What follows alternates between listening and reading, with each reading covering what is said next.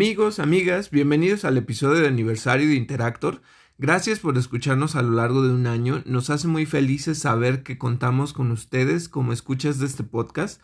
Saben que por parte de nosotros disfrutamos mucho hacer este programa y como siempre damos inicio presentándonos. Yo soy David Cervantes y nos acompaña Miguel Covarrubias. Hoy, además del contenido de la semana, les tenemos una sorpresa muy especial para conmemorar nuestro primer año y Miguel nos va a decir qué onda con la celebración y la sorpresa. Claro que sí, amigos, muchas gracias por escucharnos durante un año.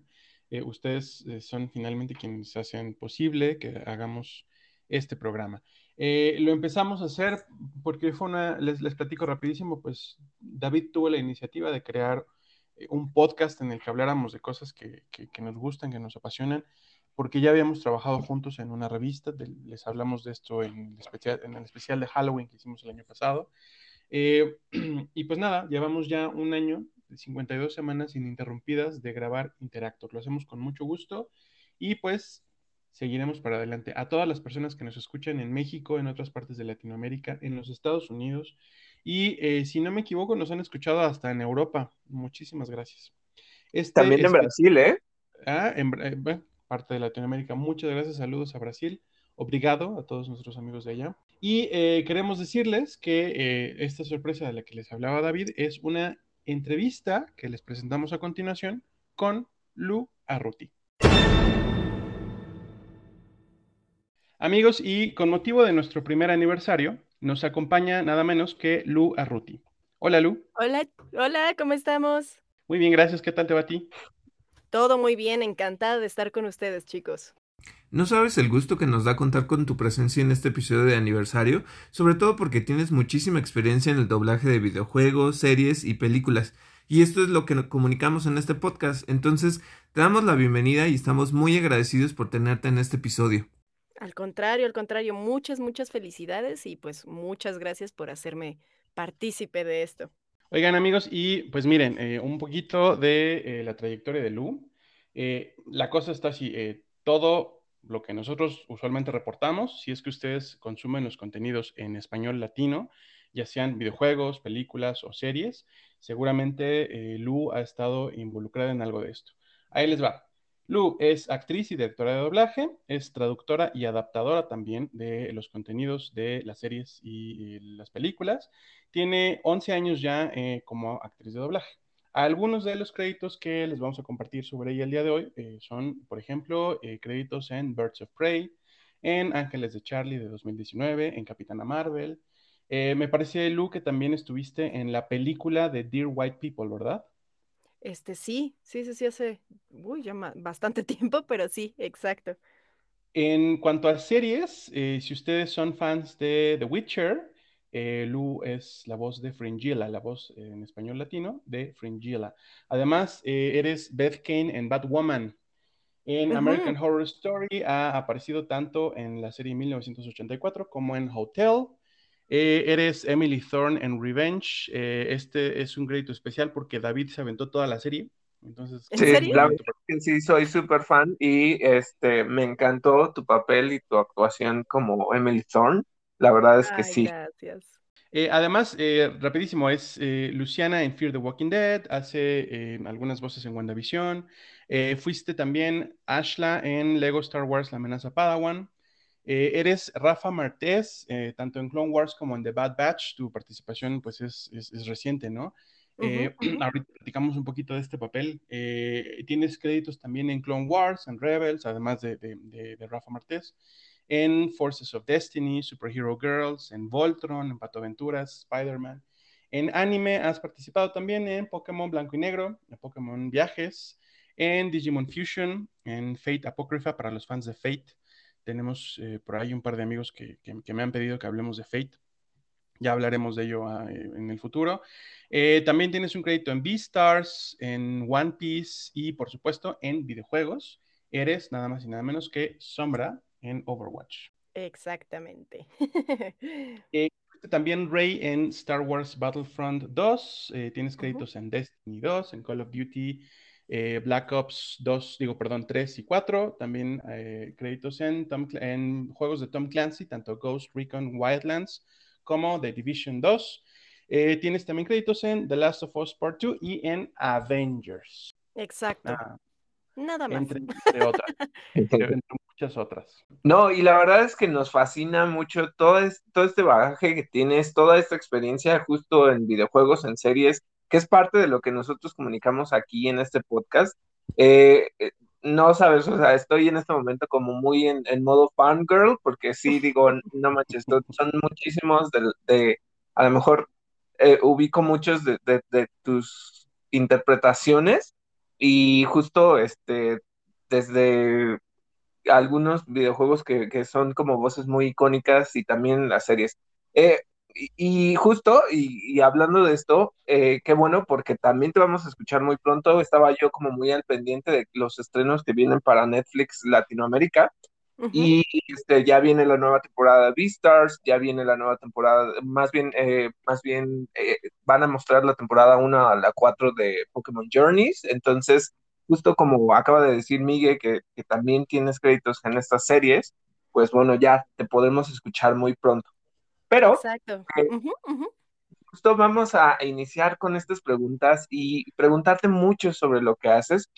Eh, yo, yo te quiero hacer una, una pregunta. Para ti, ¿qué es diferente entre el doblaje de videojuegos en comparación, por ejemplo, con el de cine o con el de series? Uf, ok. Eh, la verdad es que en cuanto al proceso es muy distinto, muy, muy distinto. De hecho, eh, el doblaje de videojuegos tiene poco que se empezó a hacer em, y por lo tanto justo el proceso es, eh, como te decía, es muy distinto. Eh, creo que la principal diferencia es que cuando doblamos series, películas, mm, caricaturas, etcétera, generalmente vemos em, qué está haciendo el personaje, cómo está interactuando con otros personajes, eh, cómo se está desarrollando dentro de la historia, etcétera, etcétera. En un videojuego no. En un videojuego únicamente grabamos las líneas del personaje, ¿no? Em, obviamente tenemos que ir de la mano. Si es vital tener un director en, en una serie, en un videojuego lo es aún más, porque él es el que te lleva de la mano a través de la historia eh, obviamente para ver si hay líneas que son de interacción con otros personajes, si hay líneas que son, em, ya sabes, como de acciones, ¿no? Que únicamente son como para ir guiando al, al jugador en lo que está haciendo. Eh, todo ese tipo de cosas, em, pues vaya, no, no tienes como tal una referencia más que lo que escuchas. eh, más que las líneas que, que grabó el personaje o el actor original en, en inglés. Y eso es todo. A veces cuando hay cinemáticas que les llamamos, que bueno, ya saben, son estos eh, videos que de repente hay en algunos videojuegos, ¿no? De cómo se va desarrollando la historia. A veces de repente nos los mandan muy, muy de vez en cuando completamente rendereados. la verdad es que a veces ni siquiera les vemos la boca, ¿no? Em, pero bueno, es, eso es creo que la mayor diferencia, que eh, en cuanto a los videojuegos dependemos mucho de todo el bagaje que tenga el director y este y pues sí, todo lo, lo, mm, lo que escuchemos, básicamente. En, en doblaje es un poco más, obviamente lo que escuchamos, pero tienes un libreto, tienes, eh, tienes la serie que estás viendo, a tu personaje que está, cómo se está eh, desenvolviendo físicamente, cómo está interactuando, etcétera, etcétera. Yo aquí quisiera hacerte otra pregunta. ¿Cuál fue el principal motivador por el cual tú decidiste dedicarte al doblaje, ya sea de videojuegos, series o cine? Pues mira, a mí desde chiquita me gustó mucho la actuación, me encantaba la actuación. am, hice un par de cositas, tele, teatro, ya sabes, mu- muy, chiquitas realmente, nada, nada así importante. Pero justo, no sé, te vas dando cuenta, no, no recuerdo como la edad en particular en que uno se va dando cuenta de estas cosas, pero vas escuchando que la voz de este actor de pronto suena igual a la de este, ¿no? O la voz de este personaje de pronto suena igual a la de este. Y eso me llamó mucho la atención. Fu- Fue como muy curioso para mí el hecho de que el, el por qué, ¿no?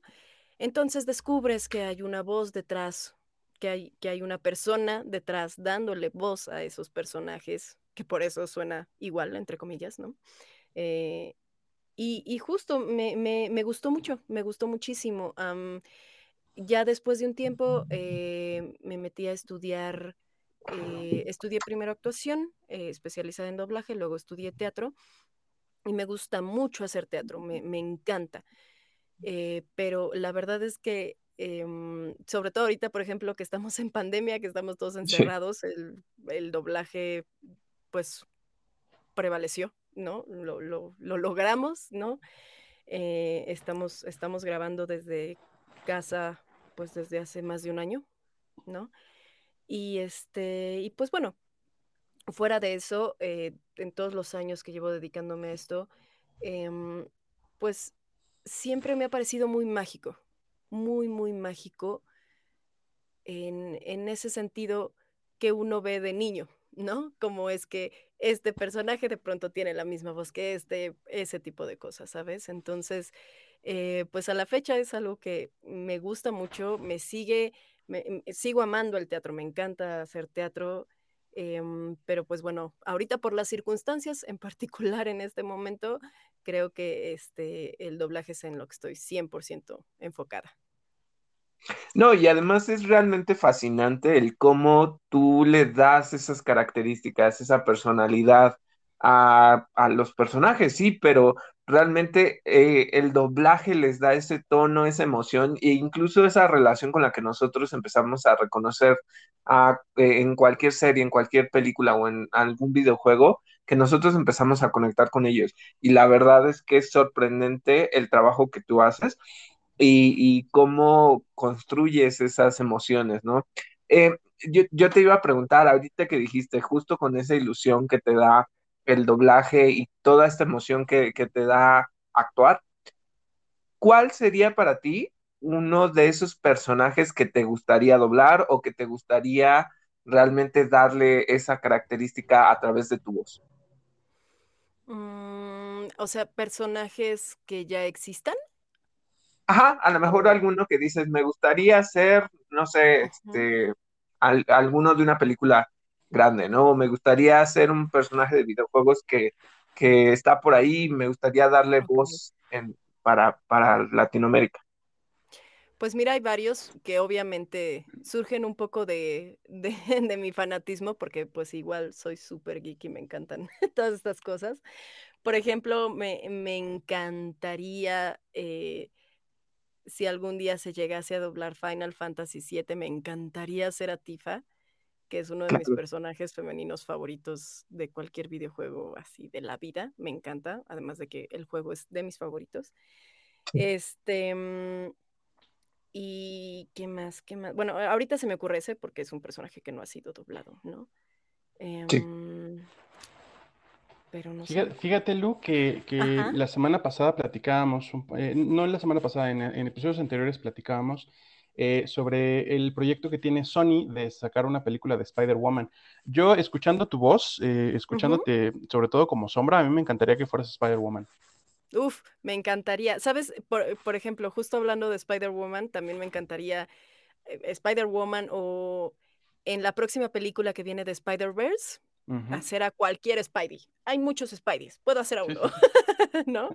Porque sí, eh, también me encantó esa peli y, el personaje pues es icónico, ¿no? Cada Spidey tiene lo suyo, entonces también por ahí también me encantaría. No, y sabes qué, también justo ahorita que salió el, el DLC de Integrate, que justo viene con Yuffie y, por ejemplo, también que ya vimos en el, en el, en el Final Fantasy VII Remake, donde sí está Tifa, pues sí, ¿no? O sea, hagamos una petición, ya sea a través de este podcast para que nos escuchen, apoyemos igual para que Lu este, haga la voz de, Tifa y que se haga un doblaje en español que justo en este momento no tenemos.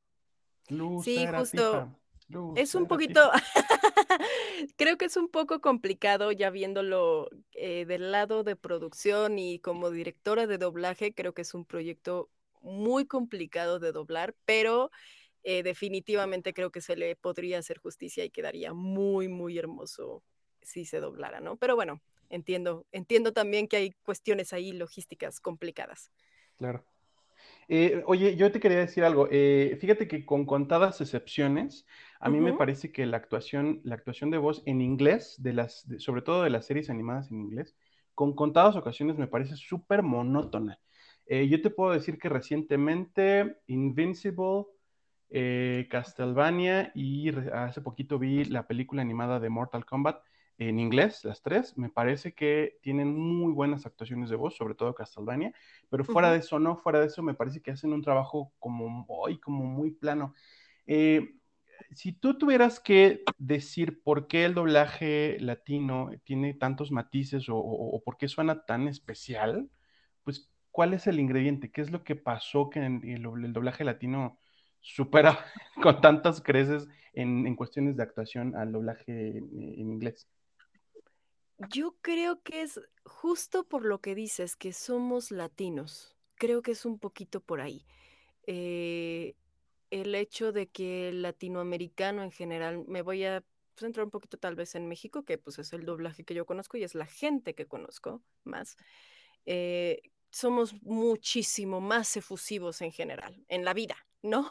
Hablando, eh, dicen mucho que hablamos a gritos, que somos ¿no? Somos apasionados eh, y, creo que es eso, creo que parte un poco de ahí, que, que esa, esa pasión que, que tenemos inherente en nuestra cultura la llevamos a la actuación, no solo, no solo, no solo de voz, creo que en todos, ¿no? Teatro, cine, tele, en todos lo, lo llevamos ahí, ¿no? Entonces creo que, creo que parte de ahí. No estoy segura, es, es, es, algo que creo que jamás me había preguntado, pero qué bonita pregunta. Creo que es ahí, es algo cultural. Qué, qué bonita, qué bonita respuesta. me agrada, sí, y tiene sentido sobre todo, ¿no? Oye, eh, hablando eh, ya netamente de, de, sombra, cuéntanos algo, lo, lo, lo, lo, que puedas, lo que tú quieras, sobre tu experiencia con Blizzard y, y, y si es que me, me, parece que asististe a una BlizzCon. Sí, sí, fue, fue increíble, fue uno de los eh, momentos más increíbles de mi vida. Em, eh, pues sí, vaya, tuve, eh, me, me hablaron para, mm, para hacer el casting de Sombra.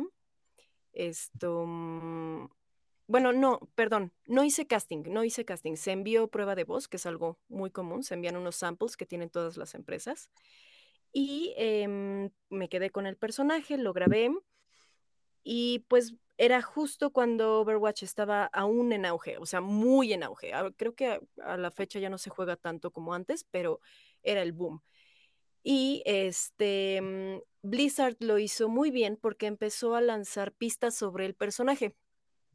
¿no? En, en, el juego. Empezó a lanzar como códigos, cositas ahí muy escondidas, que los fans eh, que, que, que, les encantaba el juego, pues estaban ahí clavadísimos y encontraban todas las respuestas, ¿no?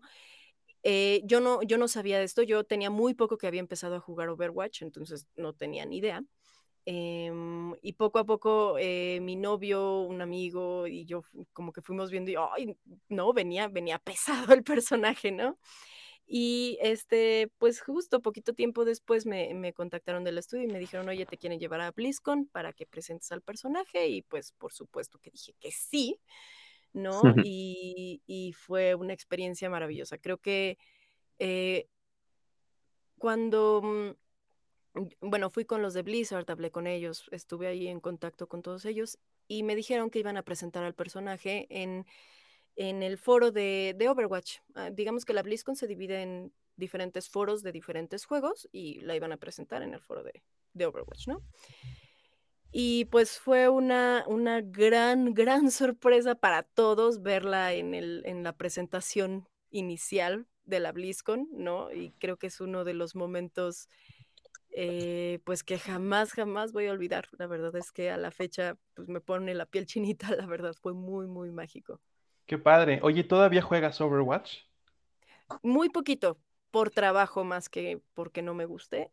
De pronto lo jugamos ahí entre varios amigos y demás, pero sí, ya el trabajo no me ha dejado jugar mucho, desgraciadamente. Oye, ¿y cuando jugabas, no de repente le soltabas frases de sombra? Ah, sí. Sí, sí, sí. Ha había veces en que no sabían, este, que de repente alguien estaba jugando con sombra y yo decía algo, ¿no? No sé, porque de pronto puedo ser muy mal hablada o cosas así. Y, era, y, me decían, ay, ¿cuándo grabó Sombra esta línea? ¿Por qué está diciendo eso? ¿No? Cosas así. Este, pero sí, sí, de repente, justo cuando jugábamos como entre amigos, ¿no? Que tienes el micro abierto y ese tipo de cosas, pues sí, es, lo notan mucho más. ¿Cómo qué le soltabas? A ver, como si de repente se apareciera Sombra en Interactor. Ay, es que soy bien flamer. Así me pongo bien histérica. Sí, decía muchas groserías. O sea, eh, o sea, solo imaginen a Sombra diciendo groserías y ahí está. No lo voy a decir porque no puedo, pero, pero así, una, una sombra flamer enojada es lo que tenían cuando yo jugaba, básicamente. Y, y, y, ahorita que dices que justamente te gusta mucho esta parte del gaming, ¿cuáles son tus, tus juegos favoritos? Este, pues justo, como te decía, el Final Fantasy VII es un juego que me encanta, que llevo en mi corazoncito por siempre y para siempre. Este, Animal Crossing, el año pasado, la verdad es que fue mi terapia, me, me fue así, me, me, ayudó cañón, cañón, y me parece un juego súper bonito, eh, como wholesome, ¿sabes? Que sientes que te abraza, ¿no? Claro. Sí. Este, um, ay, ¿qué más? ¿Qué más? Es que ahorita no se me ocurre porque tiene mucho que no juego. Desgraciadamente tiene mucho que no juego, pero me gusta mucho jugar. Eh, y en su momento Overwatch definitivamente fue un, un juego que, que, jugué muchísimo y que me encantaba jugar, la verdad. Súper, no, súper, súper. O sea, de verdad, no, noto tu emoción y también el cómo eh, pones en tu trabajo e, ese sentido, esa ese gusto por lo que haces. Y la verdad es que sí, o sea, para todos aquellos que nos escuchan, la verdad es un honor tener a Lu en Interactor y poderle hacer estas preguntas y saber cómo ella hace su trabajo y todo lo que pone al hacerlo. Ay, muchas gracias. muchas gracias por acompañarnos, Lu. Eh, ¿Nos podríamos despedir también de Sombra? Claro, claro, con mucho gusto. Hola amigos de Interactor. Gracias por escucharnos. Soy yo, su amiga Sombra. ¡Pup! ¡Bravo! Eh. Muchas gracias, Lulu. Al contrario, chicos. Y pasamos ahora sí a las noticias del día. ¿Qué tenemos esta semana? Pues en videojuegos. Eh, tenemos una noticia sobre el director de Abandon, quien ha desmentido que haya un nuevo Silent Hill en desarrollo. Tenemos también noticias sobre EA y noticias sobre Nintendo. Doug Bowser, el director de Nintendo of America, habla sobre el posible nuevo Nintendo Switch. Sobre Cyberpunk 2077, Space Jam A New Legacy, que tendrá un videojuego que estará publicándose próximamente. Dungeons and Dragons Dark Alliance, les vamos a dar pues, una pequeña reseñita del juego. Y hablaremos también sobre el título Avatar Frontiers of Pandora. En cine vamos a platicar sobre la nueva película de Transformers que se viene, titulada El despertar de las bestias. Por fin tendremos Beast Wars. Vimos también el nuevo sneak peek de Jurassic World Dominion justo antes del estreno de la película. Y platicaremos sobre el acuerdo que, firmaron Amblin y Netflix para la coproducción de películas en el futuro. Vimos también eh, la, la, primera imagen de eh, Supergirl para Flashpoint el primer vistazo a Shazam 2 y el nuevo tráiler de The Suicide Squad. Además, la eh, noticia que tenemos también de la que queremos hablar es la producción de una película de Spider-Woman. Hablaremos, por supuesto, del nuevo tráiler de Shang-Chi, el nuevo tráiler de Snake Eyes, la precuela de G.I. Joe, y les tenemos una reseña de Luca. En series estamos repletos de cosas. Eh, se produce una serie de Final Fantasy IX. Vamos a platicarles los detalles. Hablaremos también de Jellystone, una nueva comedia animada con personajes de Hanna-Barbera. Eh, platicaremos también sobre las declaraciones de George R. R. Martin, quien habló sobre Game of Thrones y pues cómo prácticamente lo alcanzaron con sus libros, ¿no? Y lo rebasaron incluso. Eh, platicaremos sobre la serie de Assassin's Creed de Netflix y Ubisoft. Platicaremos sobre una serie de Madame Xanadu que se viene para HBO Max. Vamos a platicarles de qué va esto. Smallville regresa como una serie animada, tenemos algunos detalles. Y se producirá una, eh, puede ser que una película de entrevista con el vampiro, pero más que eso, un universo basado en las crónicas vampíricas de Anne Rice. Hablaremos también de una precuela de Supernatural que se viene, que está muy en sintonía con esta otra noticia. Y hablaremos también de eh, The Acolyte, que se ha hablado, que se ha dicho recientemente de esta serie que, que se viene de Star Wars. Por supuesto, como cada semana, les platicaremos Loki y The Bad Batch. Comenzamos. De nuevo, ¿no? Eh, muchas gracias por escucharnos en este episodio de aniversario. Tenemos varios temas que discutir y eh, aquí, pues, opiniones sobre varios puntos, porque justo Miguel habla de, en, nuestro, en nuestro sumario de qué es lo que vamos a ver. Y hay varias cosas que quiero contarles, hay cosas que a mí me emocionan mucho. Pero eh, de entrada, primero vámonos con videojuegos. En esta sección de videojuegos vamos a ver. Hubo una polémica eh, la semana pasada, un poquito antes de la semana pasada. Y ay, este, quisiera decir que no fue bueno, no fue malo. Es, de estas cosillas que son un poco desastrosas. ¿Por qué? Em, les voy a contar todo este rumor que había acerca del juego de Abandon. Abandon básicamente es un juego en primera persona que se centra en un lugar como tétrico, eh, incluso pues los desarrolladores que se llaman Blue Box Game Studios lanzaron un demo, eh, pero ahorita les cuento específicamente qué pasó con este demo y qué pasó con toda esta situación y qué aclaraciones se están haciendo respecto a este tema. El chiste, y se los cuento así. Em, bueno, ya, ya, igual saben que yo soy como súper fan de, Silent Hill y eh, lo que se estaba especulando es que, pues lo diré como que en ese sentido más bien era como un rumor que, estaba trascendiendo, porque lo que se decía es que Abandon, como nadie sabía quién era el director, el, el supuesto director era Hassan Karaman. Ahora, nadie estaba eh, al tanto de que realmente esta persona existiera. Y el problema es que se empezó a especular de manera así explosiva que en realidad se trataba de Hideo Kojima, quien era el que estaba trabajando en un juego de Silent Hill, eh, pues digamos como por cuenta propia, lo cual no tiene tanto sentido y, es como algo pues, ya bien sabido, que justo pues cuando Hideo Kojima se separa de, Konami, pues eh, dejó muy mal esa relación, o sea, y justo por, por eh, inconvenientes que tuvieron el estudio, que trataba como de dominar mucho lo que Kojima hacía, y pues sí, ¿no? O sea, y el resultado de esta ruptura fue que nunca más tuvimos eh, Silent Hills, que apareció este, el nombre de este juego que iba a existir en algún momento, de la mano de, Hideo Kojima como director y con la participación de Guillermo del Toro. Y eh, eh, de nuevo, como protagonista Norman Reedus. Em, pero eh, cuando se da toda esta ruptura, pues obviamente Hideo Kojima se lleva este, también muy apoyado por, por Sony o por PlayStation, se va y hace Kojima Productions, su propio estudio, donde desarrolló Death Stranding, donde igual llevó como estas temáticas mm, ligeramente místicas, pero pues que eh, eh, forman parte de, la narrativa de Death Stranding, y donde vemos igual a, Guillermo del Toro, donde vemos a Norman Reedus como protagonista, e incluso a este, Matt Mikkelsen. Entonces, eh, aunque el juego es completamente una experiencia de convivencia y de entender cómo ayudas a la comunidad de jugadores, pues no necesariamente tiene que ver con una temática de Silent Hill, ¿no? Que es terror psicológico y survival horror en cierto sentido.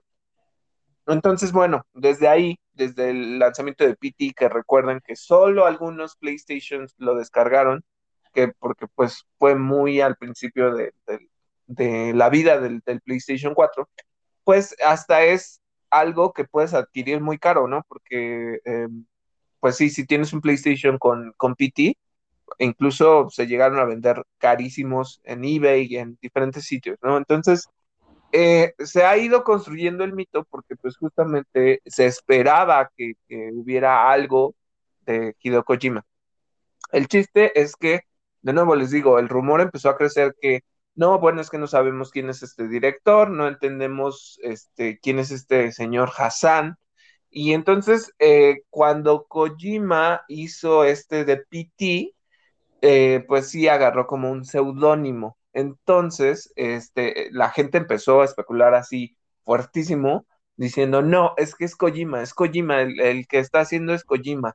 Y además, como Silent Hill no ha aparecido, eh, Konami no ha dicho absolutamente nada, eh, pues sí es como, bueno, a lo mejor ya va a llegar, ¿no? Y a lo mejor este es esto. El juego, les digo, tiene esa atmósfera, pues como un poco de terror y es un juego de primera persona, entonces pues se asumió que era esta, esta nueva versión.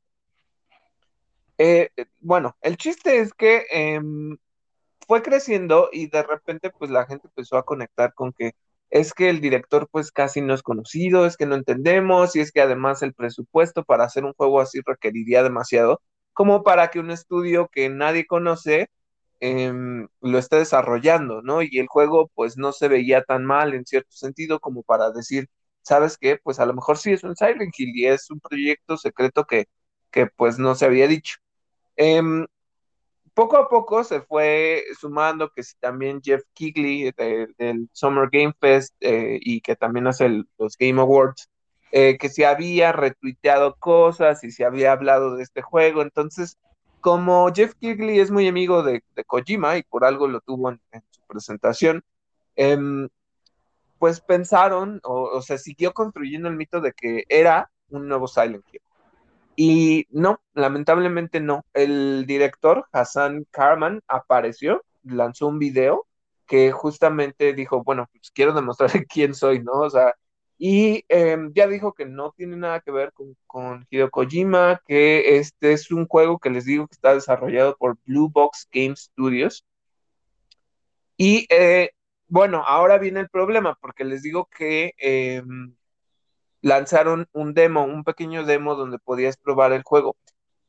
Pero, eh, saben como que al final resulta una situación difícil porque este director y este estudio como que se agarraron de la fama, o sea, como que dejaron que se construyese momentum para, para darse realce y para darle eh, velocidad al juego y que la gente lo estuviera esperando.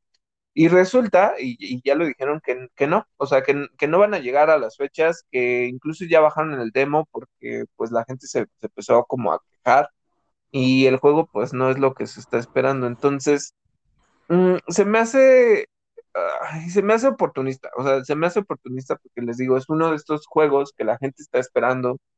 Yo no sé por qué la gente sigue teniendo el la impresión de que Kojima lo va a estar trabajando ahí. Les digo, las cosas con Konami terminaron muy mal.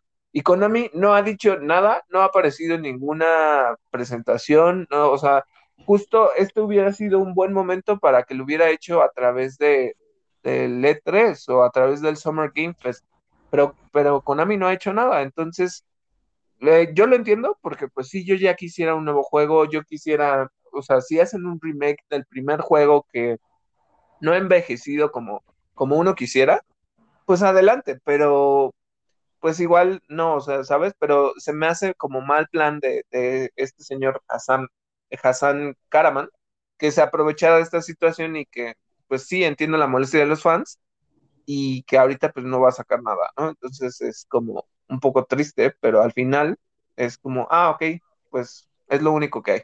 Y eso es una cosa. Ahora, Miguel, tú, tú nos vas a contar acerca de, algo que está planeando EA y, yo ahorita quiero hablar de eso porque eh, lo que se especula está buenísimo. Eh, sí, David, pues mira, es una noticia cortita, muy sencilla, pero ahí les va. Eh, resulta que el próximo 22 de julio se va a llevar a cabo un EA Play Live, un evento de EA, y hay rumores de que justamente la eh, la empresa desarrolladora va a revivir una franquicia muy popular. Los rumores en, los medios pues apuntan a, varios títulos. Se ha hablado de títulos de Star Wars, por ejemplo.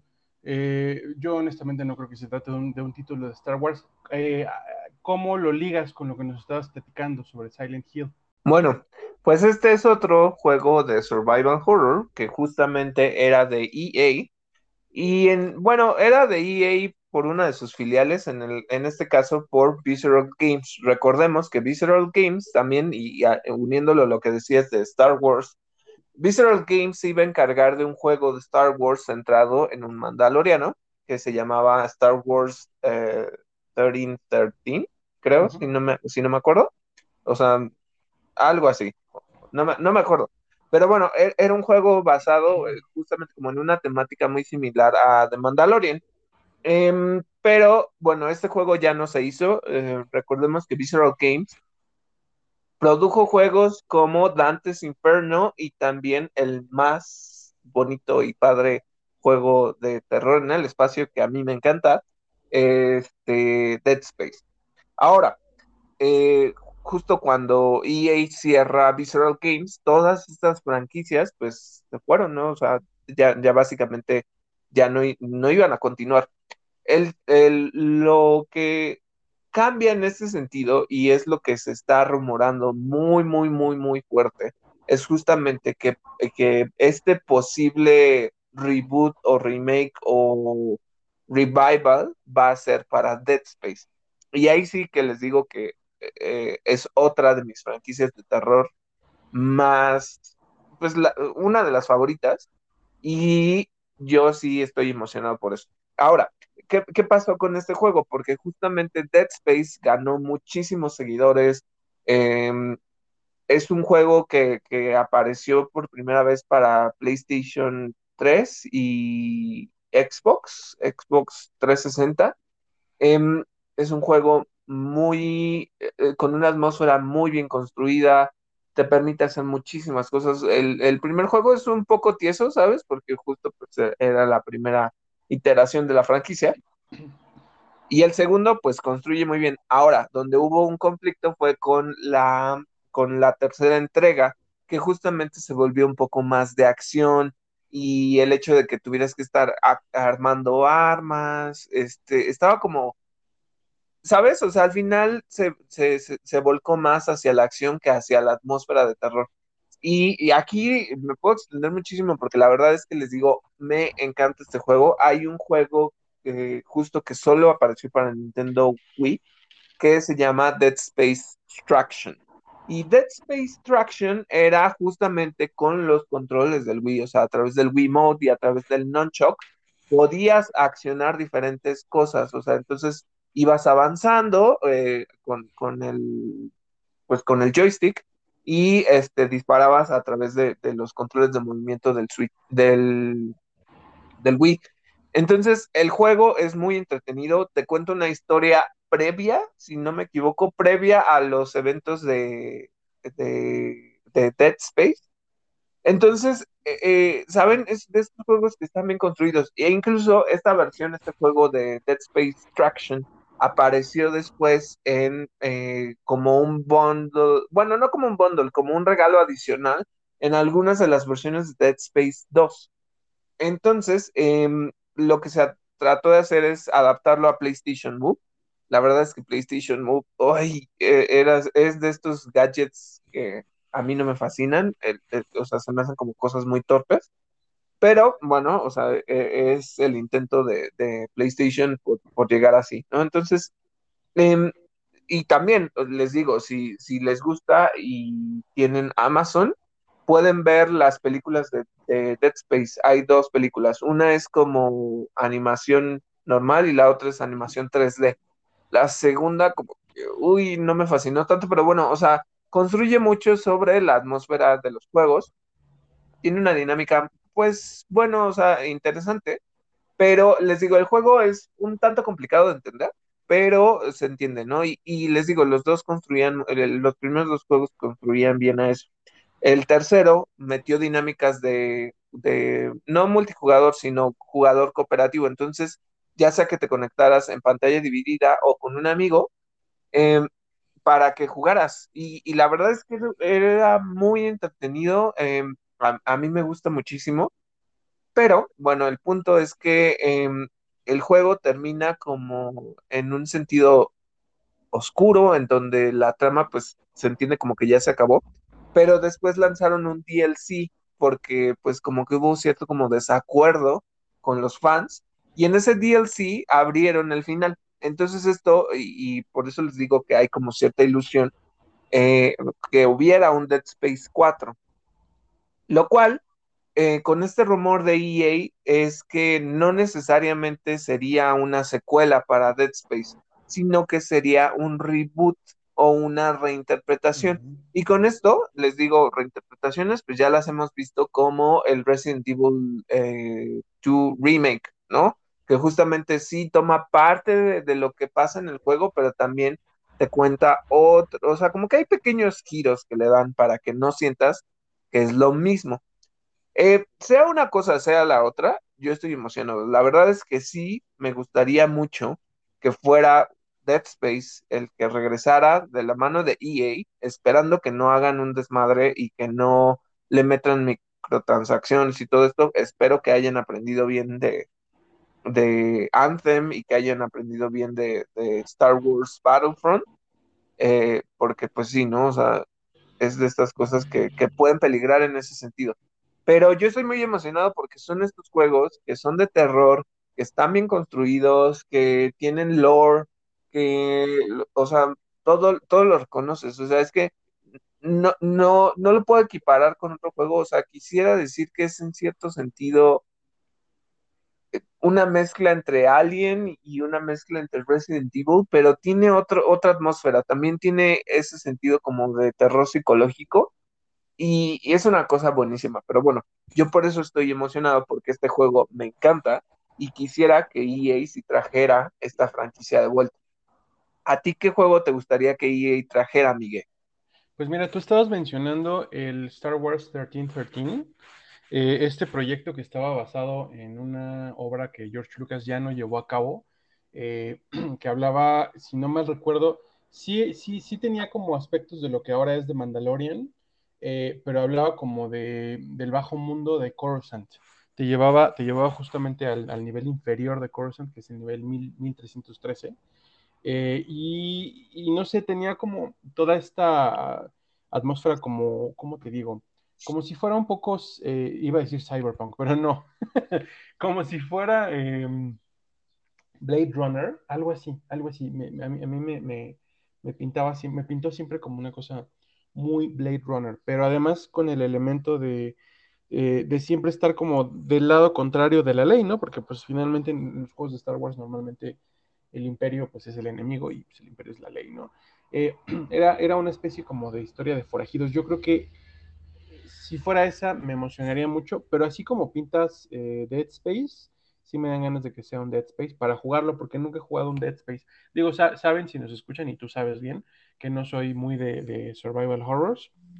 Me aburren, no es cierto, sí me dan miedo, pero pues nada, o sea, suena bien, me gustaría la idea de que fuera un Dead Space. Lo, de, lo del remake, pues tampoco me molesta porque no soy un gran fan, pero a ver, a ver qué piensan eh, quienes, quienes lo han jugado, ¿no? Eh, ¿Qué les parece a, ustedes que nos escuchen la idea de que se lleve a cabo un remake, incluso un reimagining de una franquicia como Dead Space? Nos pueden decir por medio de redes sociales, ya saben, estamos en Facebook como Interactor y en Twitter como arroba interactor-podc. Pasando a otra noticia, esto pues no tiene nada que ver en ese tono de las franquicias de terror. Eh, el presidente de Nintendo of America, Duke Bowser, respondió a estos, a estos cuestionamientos que se le están haciendo sobre el nuevo, pues sí, el, saben, el, el Nintendo Switch Pro, ¿no? Y justamente lo que él dice es que aludiendo a la filosofía de la compañía, siempre eh, hay que dar el paso siguiente en tecnología, ¿no? Y pues a mí me parece, bueno, o sea, en, cierta manera no está confirmando nada, ¿no? O sea, finalmente eh, es forma de, hablar de que pues ellos eh, siguen construyendo cosas, pero no compromete nunca al, al, como tal a la compañía a decir, sí, ya estamos haciéndolo, este, todo esto, ¿no? O sea, para que no haya como esta expectativa que no puedan cumplir. Y creo que forma parte esencial de lo que siempre hace Nintendo. Eh, eh, también eh, Nintendo pues va a sacar estos títulos de Metroid que están, que están disponibles en la Wii U Shop y se convirtieron en, en, en estos bestsellers después del anuncio de Metroid Dread. Yo me, o sea, recuerdo, ay, creo que se llama Metroid or M, ¿no? Y hay otro que en este momento no me acuerdo cómo se llama, pero justo eh, la gente quedó como muy fascinada con este nuevo juego que va a ser, pues es muy em, reminiscente de estos juegos de, scrollers 2D, aunque obviamente Metroid Dread es, 3D, pero justo eh, pues creó todo esto. A mí lo que me llama la atención es que eh, la gente siga en, en la Wii U eShop porque pues Wii U es la consola menos popular del mundo. este, bueno, no sé si del mundo, pero fue de, fue de los menos populares para Nintendo. O sea, tanto que por eso tuvieron que sacar el Switch. Y, les duró muy poquito, casi no se movieron piezas. Recordemos incluso que es este juego de Super Mario 3D eh, eh, salió específicamente para el, para el Wii U y casi nadie lo consumió. Ya me fue mejor que ahora lo consumieran que salió en el, en el Switch, ¿no? Que, entonces, se me hace interesante que, ahorita subieron las ventas, pero no sé qué tantos haya con, un Wii U. Pues, no sé, a mí se me hizo chistoso. Sí, sí, es verdad, el Wii U es cero popular. Exacto. Eh, vamos a pensar que cinco personas eh, compraron los juegos de Metroid Dread y por eso se convirtieron en bestsellers. Oigan, y hablando de otro personaje que comparte eh, el roster de Smash Bros. con Samus, pues Sonic celebra su 30 aniversario este año y como parte de las actividades o, de las, pues, digamos, celebraciones de los festejos de Sonic, va a llegar un DLC temático a Minecraft que eh, permitirá pues hacer las cosas que hace Sonic, recolectar anillos, esquivar obstáculos, derrotar a jefes, generar impulso mientras eh, te mueves con tu personaje.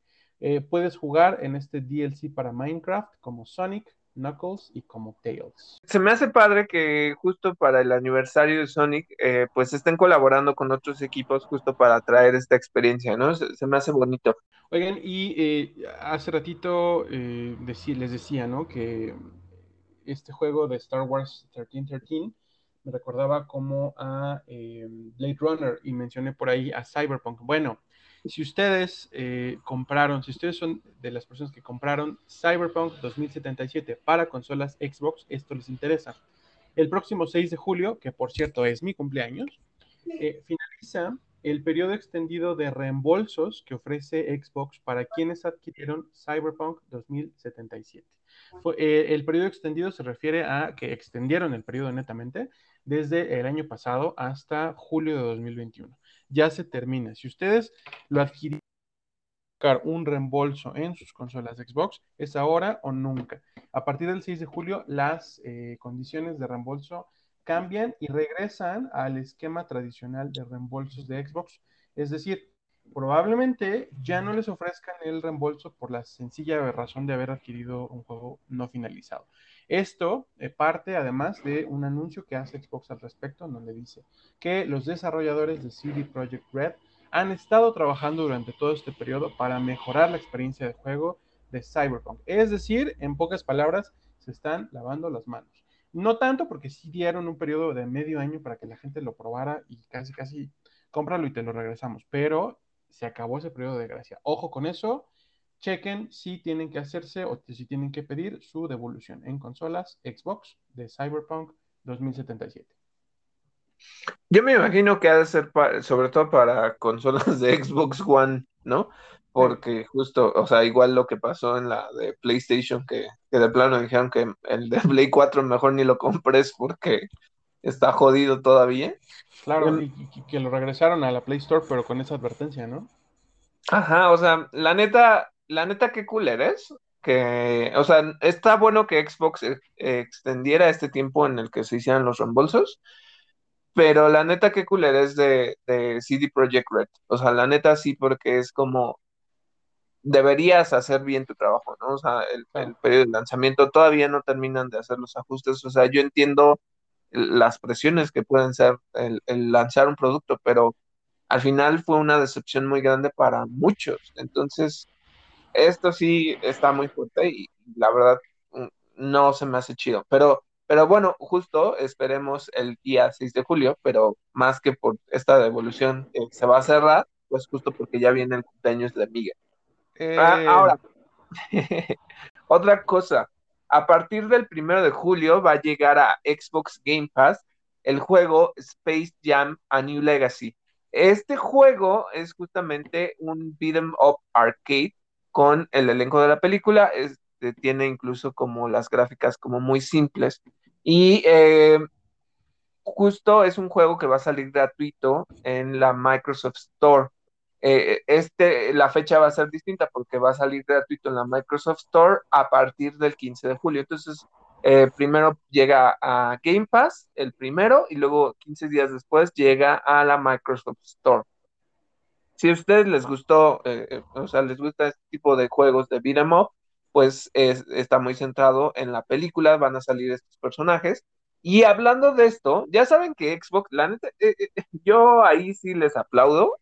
Xbox hace eh, colaboraciones muy bonitas con otros, este, ¿sabes? O sea, con desarrolladores, con películas, con este, estudios, o sea, hace unas maravillas de controles. y en este caso sacó tres controles específicos que se llaman, eh, son, son los siguientes nombres. Toon Squad, que es color, los colores del símbolo de la película, que es como un aguamarina con naranja y, los circulitos y el logo de Toon Squad. Un control que es, se llama Kun Squad, que es del- de, los malos, eh, que es color negro con morado. Está bonito, o sea, está padre. Y a mí el que me encantó es el que se llama eh, ay, se me fue el nombre. Eh, se llama Serververse. eh, y es como color agua marina con patrones como digitales dentro de, o sea, de la carcasa del, del control. Está bonito, la verdad es que está bonito. Yo le aplaudo a Xbox que haga estas ediciones donde justamente, pues, eh, les digo, la película se estrena el 16 de julio en cines y también a través de HBO Max, por nada más para que no, no se les olvide. Eh, y justo sacaron estas tres ediciones que están, que están muy padres. este, son, o sea, estos sí los pueden adquirir. Son ediciones, pues, relativamente especiales, así que obviamente van a costar un poco más, pero, este, pues, ustedes pueden adquirirlos. La verdad es que em, se van a llegar a territorios de Estados Unidos, Latinoamérica y Europa. Entonces, para que estén al pendiente de esto, eh, tienen un, un D-pad que es híbrido. Los gatillos tienen este agarre texturizado y son compatibles con Xbox Series X y S, Xbox One, Windows 10 y Android y iOS. Nada más para que, para que chequen. Em, el control anda alrededor de unos 70 dólares, lo cual pues pudiera eh, equivaler como a 1.400, 1.500 pesos. Entonces, les digo, no, no, en realidad pues tampoco es como que esté carísimo. Y están disponibles a partir del 8 de julio, en, ya sea en la Microsoft Store, si son de territorio de Estados Unidos, o en Amazon. Entonces, en Latinoamérica todavía no se ha dicho eh, cuándo van a llegar, pero este, pues igual puedan encontrarlos a través de Xbox México, ¿no? Entonces, em, les digo, de nuevo, aplauso para Xbox porque hace estas cosas, o sea, los controles a mí me gustan muchísimo lo que, lo que ellos presentan, aunque ahorita pues eh, PlayStation está dando pelea con el Space Red y con el eh, Midnight Black de, de- para los controles.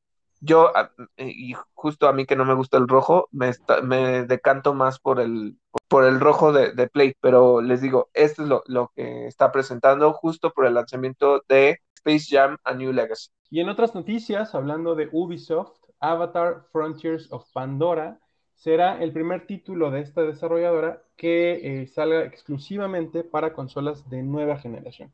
Esto debido, han dicho, a los requerimientos de nivel gráfico del juego.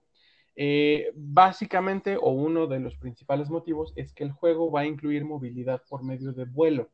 Eh, en este juego, en el que vas a poder eh, tomar el control de un Navi, de, un miembro de esta especie nativa, nativa de Pandora, vas a poder, como en la película, domar a un Banshee, una de estas aves de cuatro alas que ellos montan. Entonces, eh, el nivel de detalle gráfico que, y, sobre todo el nivel que se necesita para mantener eh, el detalle gráfico activo durante las, durante las secuencias de vuelo, eh, requiere de las capacidades gráficas de las consolas de nueva generación. Por primera vez, Ubisoft lanza un juego que no va a estar disponible para Xbox One ni para PlayStation 4. Esto pues ha dado un poquito de qué hablar porque justamente las desarrolladoras se han centrado en mantener activa eh, la, generación anterior de consolas. Pero bueno, eh, nos encontramos ante el primer ejemplo, quizá sea el, eh, pues es la antesala, ¿no? Es el principio del fin para las consolas de generación anterior. Aunque, aunque afirman Xbox y PlayStation que pues todavía les queda pues mucho camino por recorrer, pero pues a fin de cuentas si van a aprovechar la nueva tecnología de las consolas de nueva generación, de última generación, pues tarde que temprano van a quedar fuera las otras, ¿no? Mira, en cierto sentido lo entiendo, pero yo creo que, o sea, además, este juego de Frontiers of Pandora, pues todavía se ve lejano, ¿no? O sea, todo, no es como que ya vaya a llegar tan rápido. Em, eh, nada más es que eh, sí, obviamente tienen que aprovechar y tienen que demostrar que pueden hacer nuevas cosas en, estos motores gráficos, pero em, o sea, yo, yo no me iría tanto a, tener miedo así de, ya, o sea, si, no te has podido comprar un PlayStation 5, entonces ya no vas a poder jugar estos nuevos juegos. Yo creo que están un poco lejanos y nada más es cuestión de, de entender que ahorita pues la distribución de consolas pues no es no, no está tan óptima como para que digas sí ya ya ya necesito nuevos juegos para para consolas de nueva generación no y nada más es eso tenerlo en cuenta pero bueno, eh, justo, y ahorita Miguel nos va a contar algo de un juego que, pues, yo creo que eh, es su nicho, pero al final él nos va a contar de qué se trata Dungeon and Dragons em, Dark Alliance. Miguel, dinos qué, pasa con tu reseña, qué nos puedes decir de este juego, cómo lo ves. Pues mira, básicamente es eh, algo así como lo han considerado sucesor espiritual de Baldur's Gate. Es sencillamente porque es un juego de calabozos y dragones, ¿no? Eh, Dungeons and Dragons Dark Alliance es eh, un juego de rol, eh, de acción también en tercera persona. Lo publica directamente Wizards of the Coast, que se hace cargo de los juegos de, los juegos de mesa de calabozos y dragones. ¿Qué tiene este juego? Bueno, lo primero es que a diferencia de otros RPGs del estilo, de RPGs de acción y fantasía, algo así como medieval, en este juego no puedes diseñar a tu propio personaje porque está basado en la novela, eh, eh, en una novela del universo de Calabozos y Dragones titulada The Legend of Drist, la leyenda de Drist. Eh, en el juego, como en, la novela, te haces cargo de uno o, tomas el papel de uno de cuatro, personajes. Son Drist Do Urden, es este elfo oscuro que está como al frente de todas las campañas y de todas las, eh, las fotos, las imágenes promocionales del juego. Eh, Katy Bree, que es una, arquera, es, justo el, arquetipo del arquero en los juegos de calabozos y dragones. Eh, Brunner Battlehammer, que es otro de estos arquetipos, el enano, que es como un tanque, que está súper armado, este, como, como un poco reminiscente a los enanos de El Hobbit, el ejército de, enanos que traen martillos, escudos eh, armaduras, etcétera. Y también el cuarto personaje, Wolfgar. En los trailers se ha hablado o se ha usado mucho a Wolfgar, un poquito como comic relief, porque pues es justo este bárbaro eh, que pues se entiende que es como un DPS, como un poco un, otro tanque y otro, y otro poco un personaje de daño, eh, que se encarga pues netamente de, de, no apegarse a ningún plan, no esperar ninguna instrucción y lanzarse a la batalla, ¿no? En el juego uno se hace cargo o toma el control de uno de estos cuatro personajes y como es un juego cooperativo, no es un juego, eh, no es un MMO, es, un juego cooperativo de hasta cuatro jugadores. Eh, esta modalidad cooperativa lo que le va a permitir a los jugadores es cambiar los personajes. Es decir, si yo escojo a Drist y tú, estás jugando con Brunner, pues en algún momento podemos intercambiarlos, ¿no? Y entonces ya yo, yo, yo soy Drist. Eh, al revés, yo soy Brunner.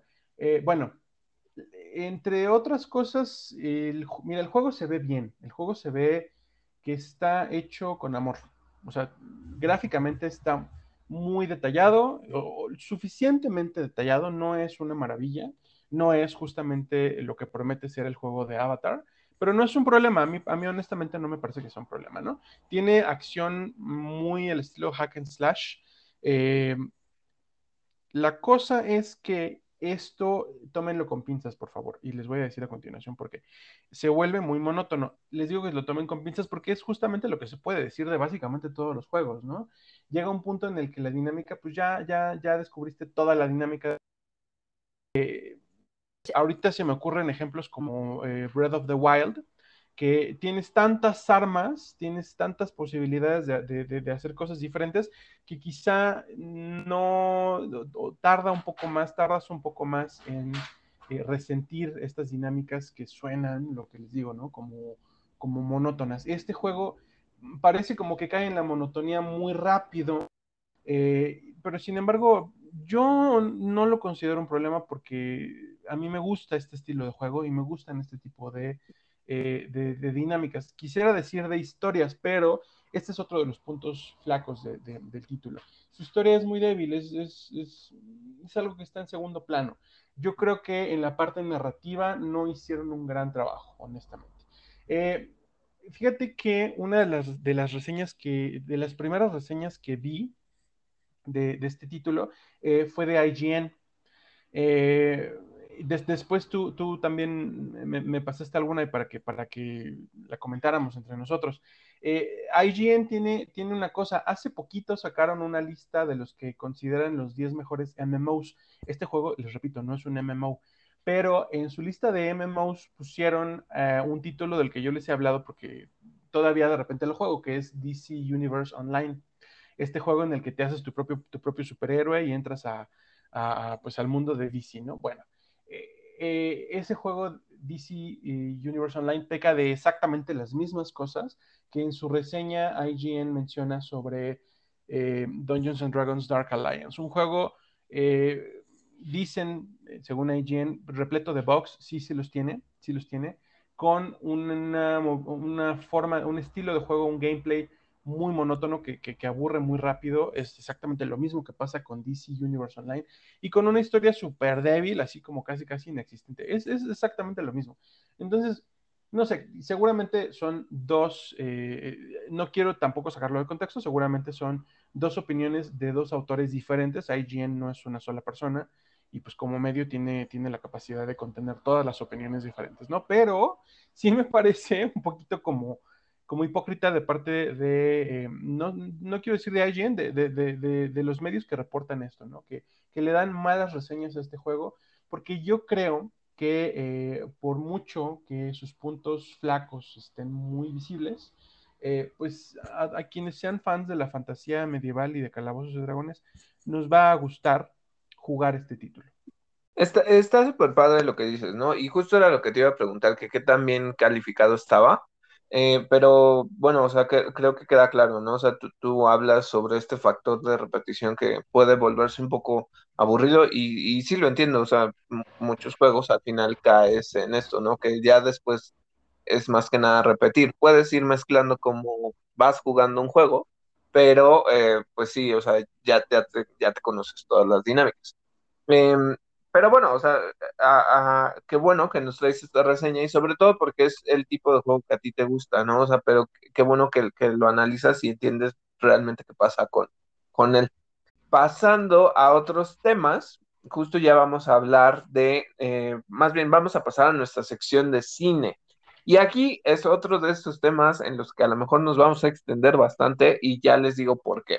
Eh, recuerdan que, que les, les publiqué a través de nuestras redes sociales, en, específico de Facebook, eh, que justo Paramount está anunciando una nueva película para Transformers, que se va a llamar Transformers, el despertar de las bestias. Eh, donde justo vamos a ver a los Maximals, a los Predacons, a los Terrocorns, y, pues esto quiere decir que justo ya vienen Beast Wars.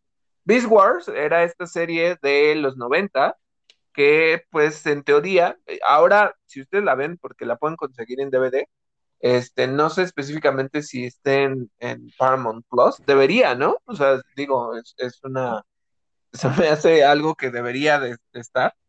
Este, debería porque justo, pues es, de ellos, o sea, toda la franquicia de, Transformers le, pertenece a Paramount. No sé si esté ahí, ahí, ahí sí les mentiría si, si les digo que, lo sé, ¿no? Pero bueno, eh, esta serie eh, yo creo que no ha envejecido bien. O sea, si ustedes la ven en este momento, pues los efectos se ven medio chafones. Sí. Pero, este, era, ¿saben? O sea, eh, y aquí por eso les decía que nos podemos enfrascar bastante en este tema porque Mm, tenía mucho esta parte de los animales y cómo los, los, Transformers se hacían estos animales. Había un, un guepardo o un, este, un chita, este, había una araña, había un rinoceronte, Optimus era un, este, un gorila, y por parte de los eh, Predacons era, este, pues, eh, por ejemplo, este, eh, siempre se me va el nombre de este, del enemigo. Megatron. Megatron tenía la forma de un tiranosaurio. Había un, agente como Rock, que era justamente el, el, el, Velociraptor, que por cierto yo lo amaba porque era un Velociraptor. Este, ¿qué, qué otros dinosaurios teníamos? Porque no me acuerdo qué, qué más había del, del, lado de los malos. Estaba un, un pterodáctilo que era, le decían terrosaurio en español. Ah, creo que sí. Este, pero no saben, o sea, la línea de juguetes era una hermosura. Yo recuerdo que para, no, creo que tenía como para mi octavo o noveno cumpleaños, pues, póngale que menos, me regalaron uno de estos Transformers de Beast Wars, que era un oso polar. O sea, eh, los los, los juguetes, o sea, la mercancía de, de Beast Wars era una hermosura, o sea, hermosura, hermosura, hermosura. Este, pues sí, o sea, los juguetes se, veían bien bonitos, este, te pasabas horas jugando con, bueno, por lo menos yo me pasaba horas jugando con ellos. Y era una serie, pues, bastante bien hecha en ese, eh, por lo menos para los estándares de ese tiempo. Eh, la historia se contaba bien. Em, y, me llama la atención mucho esto, y, te los voy a decir porque justo lo que dijeron es que em, si ustedes vieron la película de Bumblebee, la cual se me hace buena, donde salía Hailey Steinfeld, que ahora ya va a estar en, Hawkeye, no sé necesariamente si va a volver porque justamente, eh, y aquí, spoiler alert o no spoiler alert, porque esa película ya lleva algunos años que salió, al final eh, Bumblebee se logra comunicar con, con este Optimus Prime para que vaya a la Tierra. Vemos el, eh, o sea, incluso ese Bumblebee e incluso ese, ese Optimus Prime se ven diferentes en estilo. No son como los de la película de Michael Bay. La película es buena, está contenida, eh, no hay como tantos Transformers en esta película, pero a mí se me hizo buena y se me hace divertida y justo como que quedaba la duda de entonces qué va a pasar con este soft reboot de, la franquicia de Transformers por parte de Paramount. Y en este caso ya se dijo que em, esta parte de Rise of the Beast o el despertar de las bestias va a darle continuación a esa historia de ese Bumblebee de donde sale la película de, con Hailey Steinfeld. Entonces eh, me llama la atención justo porque dijeron que eh, Optimus Prime va a volver a aparecer, van a, van a volver a meter todos estos, eh, el, el lore de Transformers se va a expandir. No sé cómo lo vayan a tratar y, y aquí recuérdame igual tú conoces un poco más o te acuerdas un poco más de la historia de Beast Wars, Miguel. Eh, según yo pasa algo que se van de la Tierra los Transformers y llegan a un planeta pues diferente, ¿no? Y por eso cambian en cierta forma su identidad de ser Autobots a ser este los Maximals. Lo que pasa en la serie originalmente y también en los cómics, porque deriva, deriva. ¿Eres fan de, la, de las películas de Transformers? ¿De las de, Mal, de las de Michael Bay? Mm, pues mira, las vi, honestamente no soy fan, me, me, me aturden. Creo que son como too much, es como ver rápido y furioso, pero los coches se transforman. Eh, no, no, no soy muy fan, pero sí me gusta Transformers. Bueno, por ejemplo, a mí, eh, yo me acuerdo, pues sí, de haber visto algunos capítulos de la serie Transformers. Tampoco es como que realmente yo me dijera, ah, sí, no, no machos, o sea, soy súper conocedor de Transformers. Eh, la verdad es que yo con las películas de Michael Bay, pues me metí un poco más al mundo de Transformers y sobre todo me gustaron los Dinobots. Eh, pero bueno, la última película que ya no me acuerdo si es la 4 o la 5 o lo que sea de, El último caballero, que creo que se llama, eh, igual dejan como un cliffhanger porque supuestamente Unicron este, estaba en la Tierra, ¿no? Y lo dejan como una amenaza y después vino este soft reboot donde les digo que viene la película de Bumblebee. Me llama la atención y justo cómo lo vayan a, construir, porque justo estás hablando de viajes en el tiempo, de que si a lo mejor, este, o que si son descendientes, o sea, no lo sé. Les digo que lo que dice Paramount al final es que van a retomar donde dejó Bumblebee y pues les digo, o sea, en ese final Optimus recibe el mensaje de Bumblebee para llegar a la Tierra, pero no sé cómo vayan a meter a los Maximals, este, lo que dijeron es que Optimus va a seguir con su característico look de trailer. No, o sea, él no va a, agarrar el de el de gorila. El de gorila. Entonces sí, no sé cómo la vayan a ver. A mí me gustan las películas, sinceramente, y esto es algo que, les digo, es otra de, que no me tomo en serio, ¿no? O sea, no es como que yo diga, ay, no mames, es que no, no, no me están dando una película de Transformers que sea profunda y, oscura, ¿no? O sea, eso, eso, pues jamás lo podría esperar de, la franquicia de Transformers. Sin embargo, me gusta mucho porque pues es este tipo de, películas donde pues ves a los autos transformarse, ves a este que se transforman en animales, en dinosaurios, en vehículos. O sea, eh, yo creo que es una buena franquicia en ese sentido. Exagerada las películas de Michael Bay, pero sí, sí me emociona ver esto. Y me gustaría que Hasbro, Hasbro es quien, quien tiene los derechos de, de todas las propiedades de Transformers a nivel juguetes. Eh, me gustaría que, volvieran a traer estos juguetes de Beast Wars, pero, ¿sabes? Me gustaría que los hicieran de buena calidad, o sea, como los hacían antes, o sea, bonitos, eh, o sea, que, tenían todas esas articulaciones, porque ahora, pues, y, perdónenme, eso va a sonar muy este, anticuado, pero siento que ahora los juguetes y las figuras de acción para niños eh, tienen menos articulación que nada y están súper tiesos y súper feos. Y yo me acuerdo de haber recibido una muy buena generación de juguetes desde Power Rangers, Tortugas Ninja, este, Transformers, hiper articulados, muy bien hechos, este, bien diseñados, o sea, ¿sabes? no sé, siento que ahora los juguetes están como más simples, pero bueno, eso es lo que, lo que teníamos que decir. Les dije que me iba a extender con esto, pero les dije que también me gusta mucho eh, Beast Wars y este, eso es lo que teníamos que decir de Transformers, el despertar de las bestias. Una cosa más, eh, hay unas series animadas, varias series animadas de Transformers que están ahorita en emisión en Netflix aquí en Latinoamérica eh, me parece que incluso son producciones para Netflix. Las eh, series animadas de, se llaman War for Cybertron.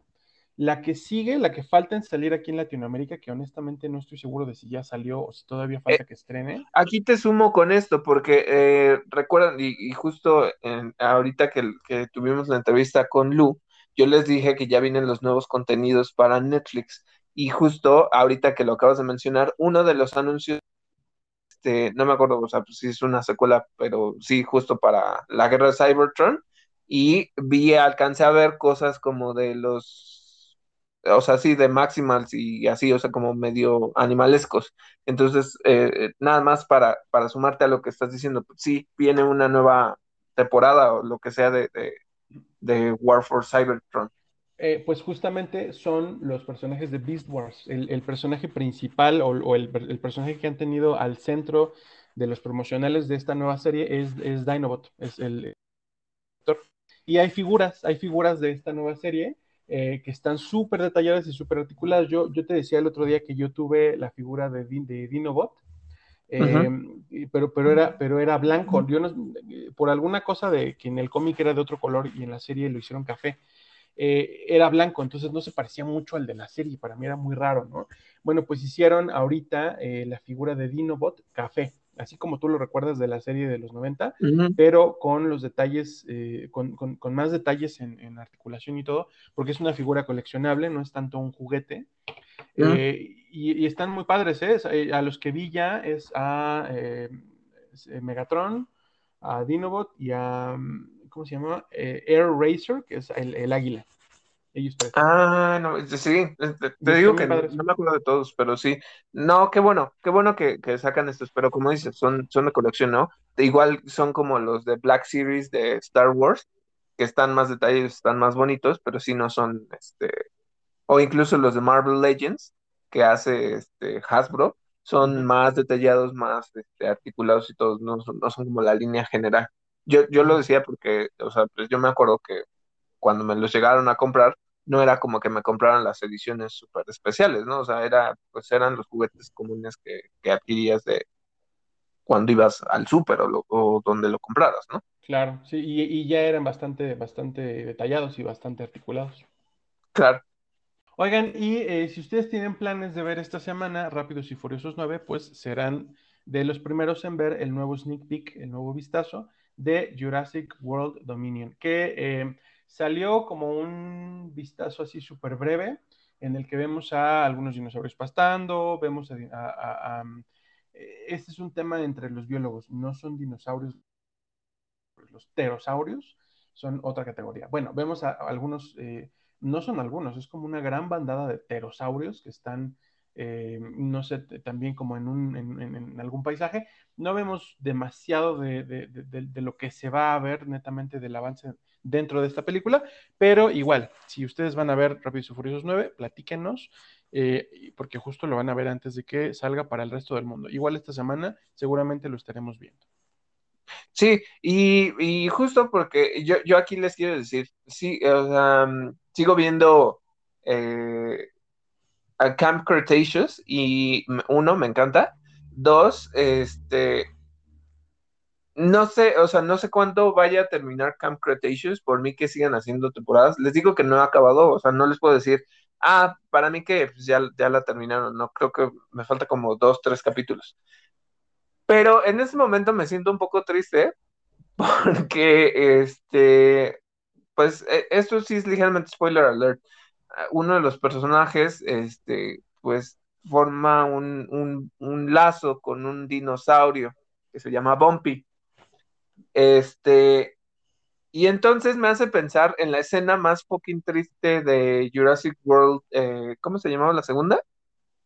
Eh, Fallen Kingdom. Ajá. Eh, ajá. la escena más triste de Fallen Kingdom, que es cuando el brontosaurio o el brachiosaurio, ¿es un brontosaurio o es un brachiosaurio? Creo que es brachiosaurio. Bueno, donde el brachiosaurio este, se acerca a la orilla y chilla porque se va a morir. Es, es la fucking escena más triste y donde Fallen Kingdom construyó así sobre la naturaleza de los animales y el destino que muchas veces tienen cuando suceden cosas así no saben, es la escena más triste del mundo, bueno, para mí, este, respecto a cosas de dinosaurios. Sí lo es. Pero eh, me hace pensar ahora porque justo eh, los eventos de Camp Cretaceous, eh, la primera y creo que un poquito de la segunda temporada transcurren entre el principio de Jurassic World y luego, este, ahorita no sé cuánto falta para, para Fallen Kingdom, porque no me acuerdo de, cuántos años pasan o cuánto tiempo pasa desde la caída del parque a lo que sucede en Fallen Kingdom. ¿Tú, tú te ubicas? No, la verdad no. Es que no me acuerdo si, si pasan años, como unos tres años, o si pasan meses. Bueno, el chiste es que ahorita lo que pasa en Camp Cretaceous todavía no llega hasta Fallen Kingdom, pero eh, por lo que se entiende, pues el, lazo de, este niño con, con Bumpy, pues eh, ya, ya la está dejando ir, ¿no? Entonces, este, pues ya está decidiendo que la va a dejar en la isla. Y entonces ahora me preocupé porque dije, ¿dónde está Bumpy? Y entonces se murió en, en Isla Nublar o qué pasó, este, no sé. O sea, vean, vean cómo me involucro con mis series, que aunque sean animadas, este, pues sí te quedas pensando así como de, son estos contenidos que son extendidos, pero la verdad sí me quedé pensando así como de, y le pasó lo mismo que al dinosaurio que llora cuando se muere en la isla, o sea, o es de estos que justo ven en la estampida cuando, cuando van bajando en la, en la quirosfera, eh, de estos que se avientan al mar, ¿no? Y que pues obviamente no, ellos no nadan, entonces, no sé, me, me quedé pensando en eso. De nuevo, les recomiendo que vean Camp Cretaceous. Es un poco para niños, sí, pero también tiene muchas cosas eh, bonitas. Está padre la serie. Este, toman como diferentes temáticas, pero incluso puedes ver muchos de los dinosaurios y cosas que, creaciones que hizo el Doctor Wu, que no se muestran en las películas o que no se han mostrado en las películas. Y la neta se los recomiendo mucho. Oye, David, tú me vas a saber decir, ¿qué pasa eh, dentro del lore de, Jurassic Park y Jurassic World? ¿Qué pasó con la zona B, con la isla Sorna? No sé, no, o sea, sí, o sea, me acuerdo que este, en Jurassic World está eso y el mundo perdido, ¿no? El, el, mundo perdido es, la isla Sorna, ¿no? sí, sí, la segunda película de Jurassic Park y la tercera también. ¿La, ¿En la tercera llegan ahí? Sí, sí, la, del espinosaurio, es la isla Sorna. Ajá. No sé, no sé si, eh, qué bueno que, metes estas dudas y, yo porque, o sea, les digo, sí me gusta mucho Jurassic World. No, no, no, no lo sé. Ahí sí te diría que no lo sé. Yo, y, incluso me, eh, no entiendo realmente, a lo mejor hicieron como cierto retcon porque yo me acuerdo que al final de, de la tercera película, ¿cómo se llama la tercera película? es que es em, Jurassic Park. Jurassic Park 2, eh, el mundo The Lost World, ¿no? el, mundo perdido. Y luego la tercera es Jurassic Park 3, nada más. solamente Jurassic Park 3. Bueno, en la 3, cuando ya este, el doctor Ian Malcolm se. ¿Es Ian Malcolm? No, el. Es. Ah, el, cuando, ajá, Ian Grant. Cuando el doctor Ian Grant se va de que ya rescataron este, al niño este de los papás pendejos. y, este, Horrible. Y, y que pues ya se llevan todo esto, eh, se van en el helicóptero y un este pterodáctilo o teranodón, lo que sea, va volando y entonces se abre como la temática de, pues sí, o sea, son animales que vivían en una isla, pero ¿qué pasa si se salen de la isla, no? Sí, sí, sí. Y entonces me llama la atención porque no sé, no sé realmente si esta isla, la segunda isla, eh, la, me imagino yo que Jurassic World lo que hizo fue meterlos a todos en, Isla Nublar para que no hubiera dos territorios. Pero se me hace un tanto ilógico en, la trama de, Jurassic World o Jurassic Park en general que, los dinosaurios no se hayan salido desde antes. O sea, no tiene sentido que no hayan migrado. Me imagino que como dices es un retcon, o sea, hicieron lo de lo de, lo de Terminator, lo de Depredador, como, están haciendo como si no existieran la segunda y la tercera película, ¿no? Sí, no, eh, y como dices, el espinosaurio, ¿dónde está? Este, en, por ejemplo, en, en, ay, ¿cómo se llama? En, en Camp Cretaceous aparece un carnotauro. Este, por eso les digo que, a mí me gusta mucho Camp Cretaceous porque ves muchos más dinosaurios y pues entiendes que obviamente pues están invirtiendo el, presupuesto en, la animación de los dinosaurios y no en una película de live action, pero puedes ver muchos más este, especies de dinosaurios. Entonces, sí, ¿dónde está el, el, Carnotauro? ¿Dónde está el espinosaurio? Este, todos estos, ¿no? Entonces sí, eh, yo creo que hicieron como cierto retcon para que haga sentido que hasta ahora se van a escapar, pero pues para mí desde el principio podían haberse escapado. Claro, sí, sí, sí. Porque justo al terminar la segunda película, eh, vuelve a hablar John Hammond eh, diciendo que urge a las, a las, autoridades del mundo a que contengan esta isla, a que la tengan en estatus de, de, zona protegida, ¿no? De que se proteja a estas criaturas. Pero luego llega eh, Jurassic World y pues resulta que, que, siempre no, que siempre se iban a hacer atracciones turísticas, ¿no? Sí, cuando Marrani los compra. Eh, no, no, sé, ahí sí les digo que no sé. No, eh, Camp Cretaceous responde a algunas preguntas, pero tampoco responde demasiado.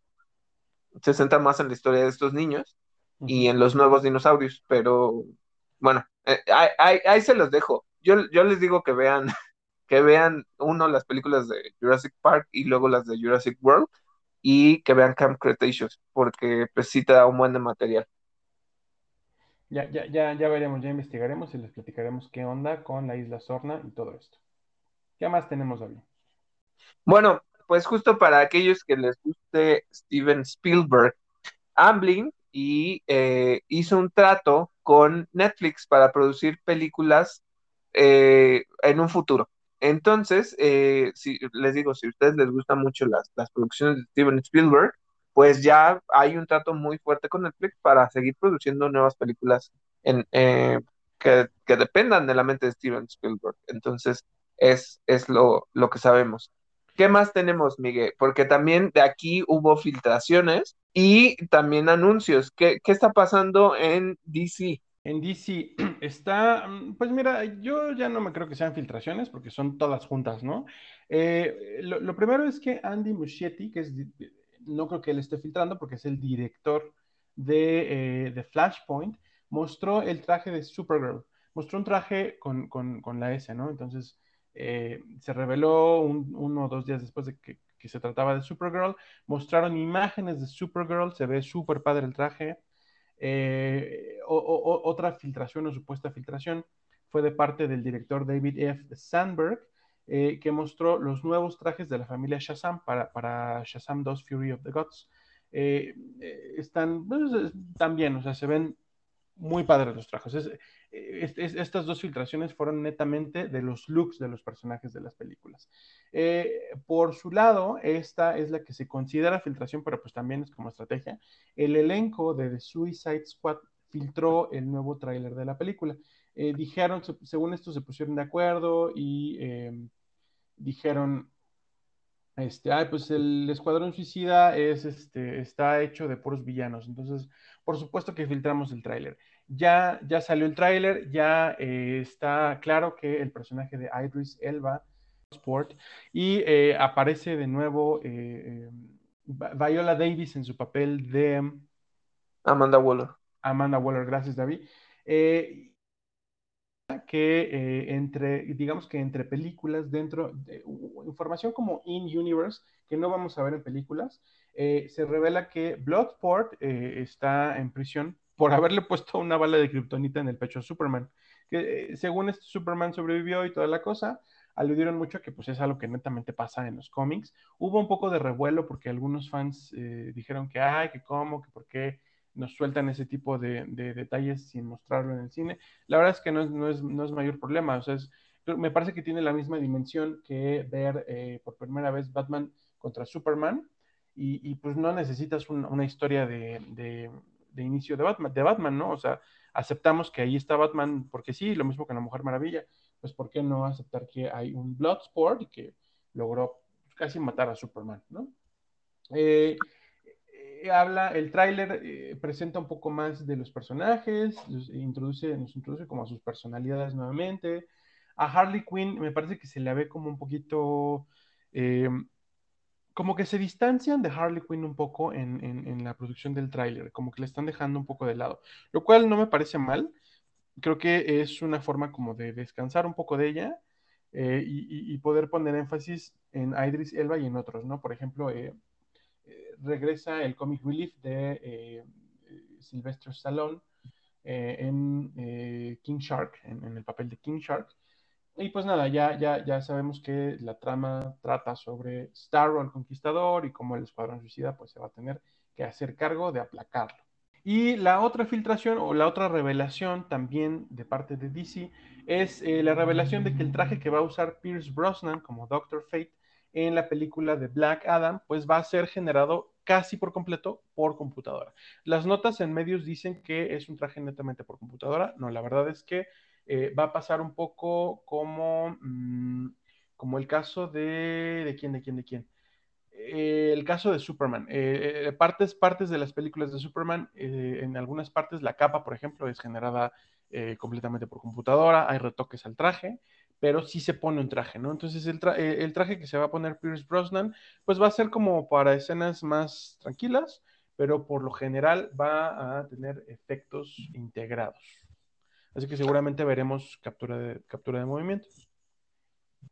Eh, yo, yo cuando te decía que había habido filtraciones, no me refería a lo que los estudios y los actores hicieron, o sea, porque en realidad pues esas son técnicas de, de marketing que ellos están promocionando. No, este, hubo filtraciones porque hubo gente que se metió a los sets, porque, bueno, no son sets, más bien están grabando en Londres este, la película de, Flash. Eh, les decía yo que em, la, o sea, están grabando la película de Flash en el Reino Unido y eh, se colaron pues a estos, eh, pues es que no voy a llamarlos sets, pero se colaron a, las este, locaciones y grabaron, sí, obviamente ya a Sasha Calle como Supergirl, ya vemos el traje, eh, tiene como más rojo, o sea, eh, ¿sabes? A mí me hizo como más eh, referencia a un traje de Spider-Man que un traje de Superman, pero tiene, o sea, el, donde va la S y la parte de las mangas es más rojo. Y sí, o sea, yo creo que la, capa la van a, construir, como dices, con, con, CGI, porque nada más vemos el, trajecito así, ¿no? Entonces, está, está bonito el traje, también se colan unas fotos de eh, Barry Allen y Iris West. La Iris West que sale en las películas de Zack Snyder, eh, bueno, por lo menos en, en, Justice League o en, Justice League de Zack Snyder, esa actriz eh, retoma su papel, al parecer los toman en un juzgado. en teoría, pues sí, este, aunque están grabando en Londres, van a ajustar como cosas de, en CGI para que se vea como Central City. Y la otra filtración es, uno, un coche súper bonito, es un Mercedes, que es negro, que se ve como muy futurista.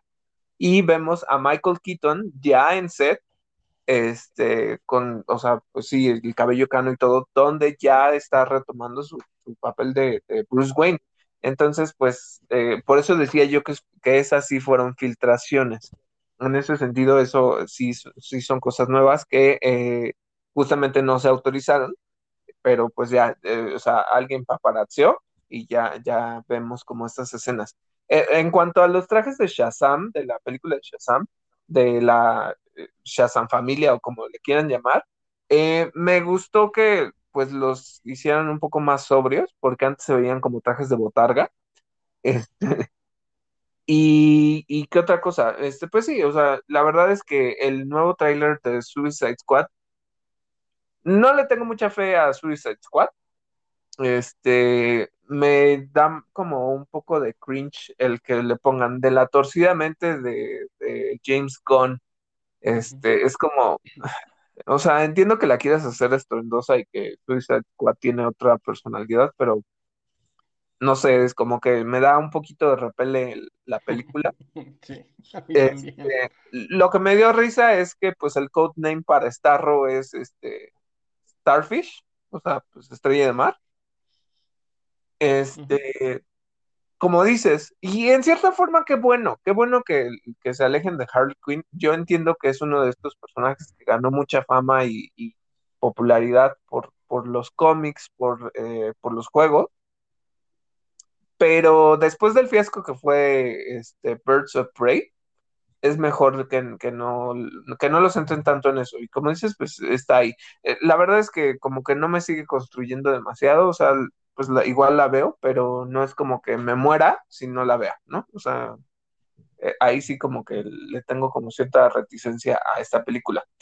Ahora, y, y esta semana se estrenaron varios trailers.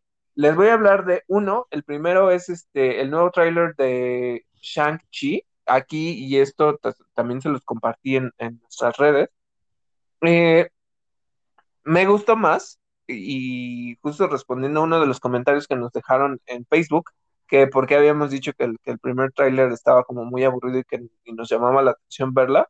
Sí, lo, lo, sostengo. En ese momento el primer tráiler no nos gustó, pero eh, el segundo pues vemos ya cosas más místicas. En ese sentido vemos incluso un dragón. Eh, Miguel y yo estábamos discutiendo que si es este Shao Lao, que es el, el dragón que le da los poderes a los Iron Fist, o por lo menos al Iron Fist, que en este caso no es Danny Grant. Eh, Shang-Chi ha formado parte de, aquellos a los que se les ha dado el poder de, del Iron Fist, nada más para que lo tengan en cuenta. No sé necesariamente si el dragón de, que aparece en el tráiler es Shao Lao o si es, y esto lo agarré de, de justo alguien que hizo un análisis que decía que si es Fin Fan Fum, que, que pues tiene como un papel, eh, pues se ve medio caricaturesco, pues, pero es uno de los dragones de Marvel. Entonces no se sabe si es él.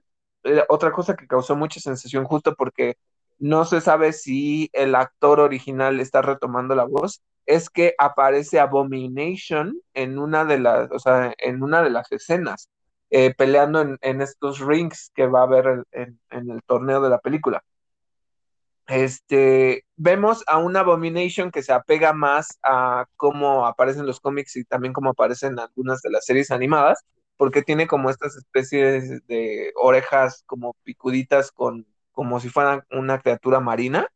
Abomination, pues originalmente tiene eso y como, como espinas y así, es como, como raro, ¿no? Eh, no sabemos y todavía no se confirma si Tim Roth, que hizo el, el papel en The Incredible Hulk. ¿Sí es The Incredible Hulk? Sí. Sí, que hizo el papel de Incredible Hulk. Eh, va a retomar su rol como Abomination. Este, habría que, ver. Y algo que, decíamos y, que incluso eh, a mí se me hizo raro y que lo han estado retomando. Eh, esta parte de la leyenda de los 10 anillos, les decía yo en capítulos anteriores que el mandarín pues es muy legendario y forma parte de los enemigos principales de Iron Man, más que de otros enemigos. Eh, que diga más de que del roster de otros héroes, ¿no? Entonces, eh, estos anillos tienen poderes místicos que, por lo que yo entiendo, forman parte de, o formaban parte de una cultura alienígena. El mandarín los toma, cada uno de los anillos tiene un poder diferente, pero puede controlar mente, este, elementos, este, como ciertos poderes, ¿no? No sé necesariamente cómo los vaya a tomar Marvel en, el MCU, porque los convirtieron en anillos, o sea, como anillos como para el brazo. Como argollas. son, ajá, como argollas grandes, o sea, no sé cómo y, no sé qué tan místico vaya a ser eso. Eh, por lo que vemos, el papá de ¿Cómo se llama? De Shang-Chi. Este de Shang-Chi. el papá de Shang-Chi es el mandarino, por lo que yo entiendo, es él. Y es como, pues, de esta leyenda que, que los va pasando de generación en generación y pues eh, como que Shang-Chi al final se aleja de esto y, tiene que demostrar por qué puede o no puede usar los anillos y todo esto, ¿no? Eh, les digo, eh, se me hace como una versión como slash Mortal Kombat de, sin tanta violencia, pero no sé, o sea, me gustó un poco más, vemos como más estos efectos este, que, tienen como mucho más presencia y, cosas más místicas, y por eso me gustó un poco más este tráiler. Pero no sé, ¿a ti, ¿a ti qué te pareció, Miguel? Que, eh, o sea, ¿estás eh, emocionado por esta película y, y, y qué teorías tienes respecto a lo que vimos? Pues mira, me gustó mucho que salga Michelle Yeoh. Es, una actriz a la que sigo su, carrera, me gusta mucho. Me gusta mucho cómo actúa y siempre que está involucrada en artes marciales, pues me encanta verla, ¿no? Eh, es una película, lo confirmamos con ese tráiler, netamente de artes marciales, pero este twist eh, místico ya, ya, la, ya la, como que ya la pone más al nivel de las del MCU. Ya, ya, ya no me parece que sea como, como la impresión que me daba antes que estaba como, ay, como rarito que hubiéramos una película de artes marciales. Ya no. Em, el tema del mandarín y de los 10 anillos, sí quiero ver, sí quiero ver cómo lo manejan. Sí tengo mucha curiosidad por eso, porque tanto los 10 anillos como el mandarín ya salieron en Iron Man. Los 10 anillos es esta organización em, ¿cómo se llama? Em, terrorista que, rapta a, Tony Stark en la primera película de Iron Man. Y el mandarín, pues ya, ya, ya, ya sabemos que Iron Man 3 todos ya la olvidamos, pero ahí salió un hombre que se hizo llamar el mandarín. Entonces vamos a ver, vamos a ver qué pasa. Si, si, si por ejemplo, resulta que siempre eh, este hombre, este, el papá de Shang-Chi, estuvo detrás, por ejemplo, de todas estas organizaciones y todos estos movimientos, y él fue el verdadero mandarín desde detrás de, de las cortinas, pues creo que eso sería bastante satisfactorio, aunque creo que no debemos mantener tantas esperanzas. Respecto a lo de Abomination, me gustó mucho verlo. Sí me da también curiosidad a ver qué van a hacer con Tim Roth, porque justo tú y yo comentábamos que Tim Roth sí está confirmado, pero para She-Hulk. Entonces, eh, pues a ver, a lo mejor sí se les adelantaron y sí es el mismo Abomination, ¿no? Yo diría no, no, no, no se me hace, no se me ocurre algo por lo que deba haber otro Abomination. Claro, no, no, la verdad es que ahí sí no sé, o sea, todavía no lo han confirmado, o, sí, como dices, no debería de haber otro, ¿no? Sobre todo si lo van a meter en la de She-Hulk, donde va a haber varios Hulks, entonces, pues no, no, no tiene sentido. Yo también espero ver qué hacen, y lo que les decía yo es que justo ahorita se está peleando la atención por otra película que también salió el tráiler esta semana, la verdad es que ahí sí no les mentiría si les digo que me interesó en lo más mínimo, pero no. Este es el tráiler de Snake Eyes. Si ustedes son fans de G.I. Joe, pues ya viene esta precuela y justo ya salió este tráiler.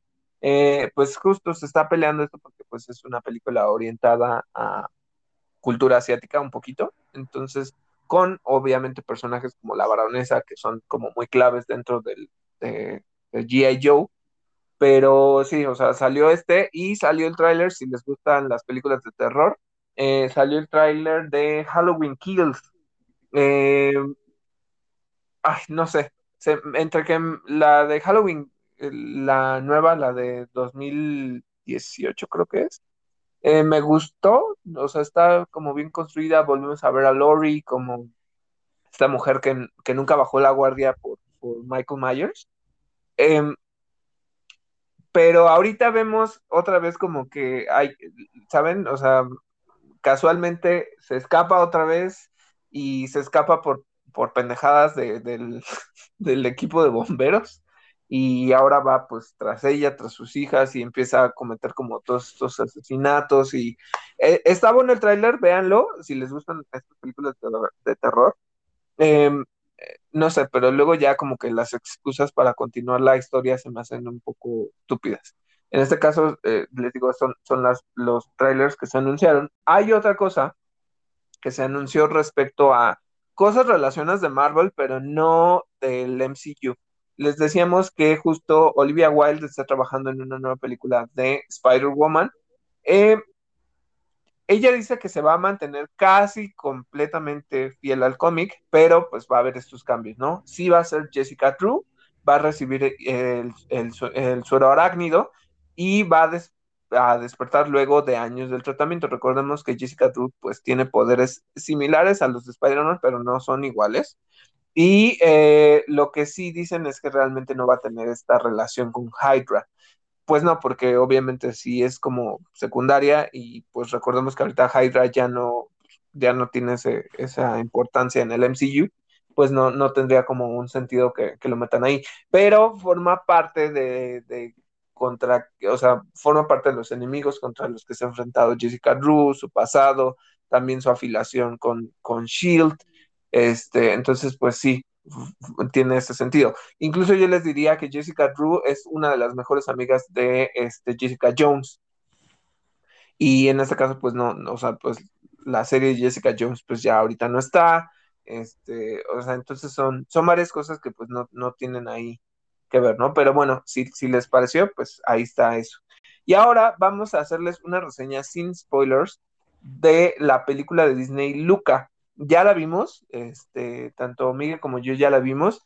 Eh, yo, yo la disfruté mucho. Se me hizo una película ligera. No se me hace como tanto como que realmente, y, perdonen, ¿eh? o sea, y lo digo perdonen en el sentido de no es que menosprecie el, el valor del trabajo de Pixar, pero la historia no es como wow, o sea, como que te súper sorprenda, o sea, como algo completamente novedoso. Hasta cierto sentido se me hizo un poco predecible, pero es una película muy bonita, está linda, está, este, no es tanto como de, eh, eh, hay cosas hiper sorprendentes como siempre en el trabajo de Pixar, en la animación, en las texturas del agua, en cómo ves este, la luz, cómo se refleja todo esto, ¿no? E, e, es maravilloso ese sentido pero es una película muy centrada en esta naturaleza, pues, de, ¿sabes cómo se me hace?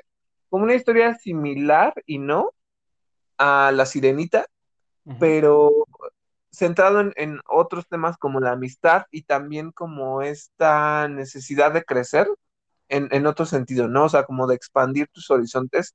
Y eso es lo que me, que me trae esta película.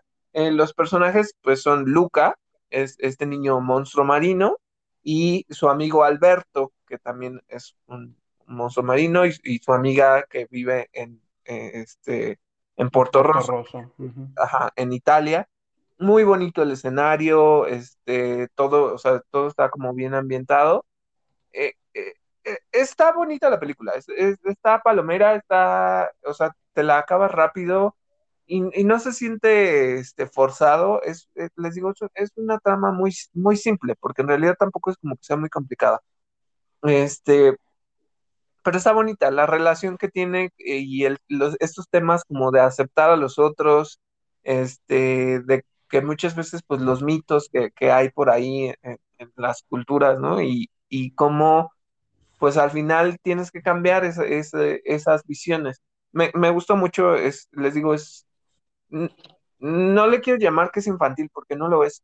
Es una película bonita, este, está entretenida y tiene pues sus buenas lecciones como siempre de, Pixar, ¿no? Pero, pero se los recomiendo, o sea, si, si es, es gratis en, Disney Plus, llegó directamente a Disney Plus, no tienen que pagar Premier Access y pues dura alrededor como de dos horas, pero está, está muy buena, se, se los recomiendo. ¿A ti qué te pareció, Mick?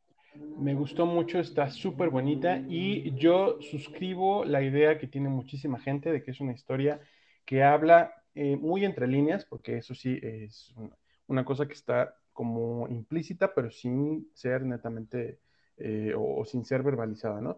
Trata sobre el despertar sexual y, y, y están retratando sin decirlo de ese modo, lo cual es quizá un poco discutible y un poquito como también, eh, pues no, no, voy a decir que motivo de peleas, porque para nada, eh, pero sí motivo de discusiones, ¿no? Entre, entre las personas, si trata o no sobre la homosexualidad o la bisexualidad incluso. Eh, me parece una historia súper inspiradora, súper bonita, muy llena de, de, de, detalles lindos.